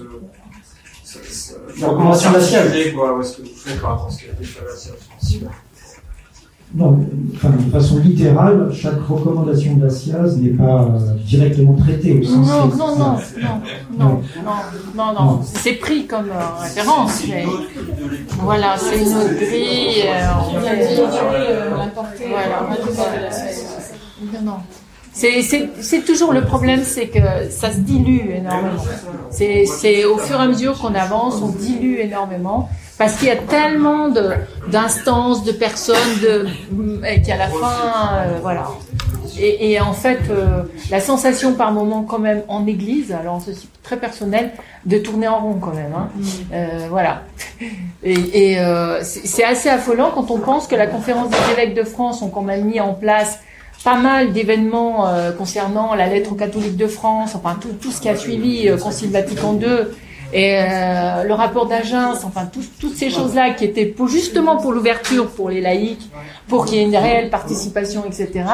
Ecclesia 2007 pour ouvrir complètement l'Église au quiconque qui viendrait euh, frapper à sa porte. Et on voit le résultat aujourd'hui, quoi. Voilà, c'est tout bête, hein, mais euh, ça, ça, fait ça fait un peu peur, quoi, quand on voit des trucs comme ça. Euh, on se dit que et c'est vrai qu'ils n'ont pas beaucoup le choix pour les évêques. Hein.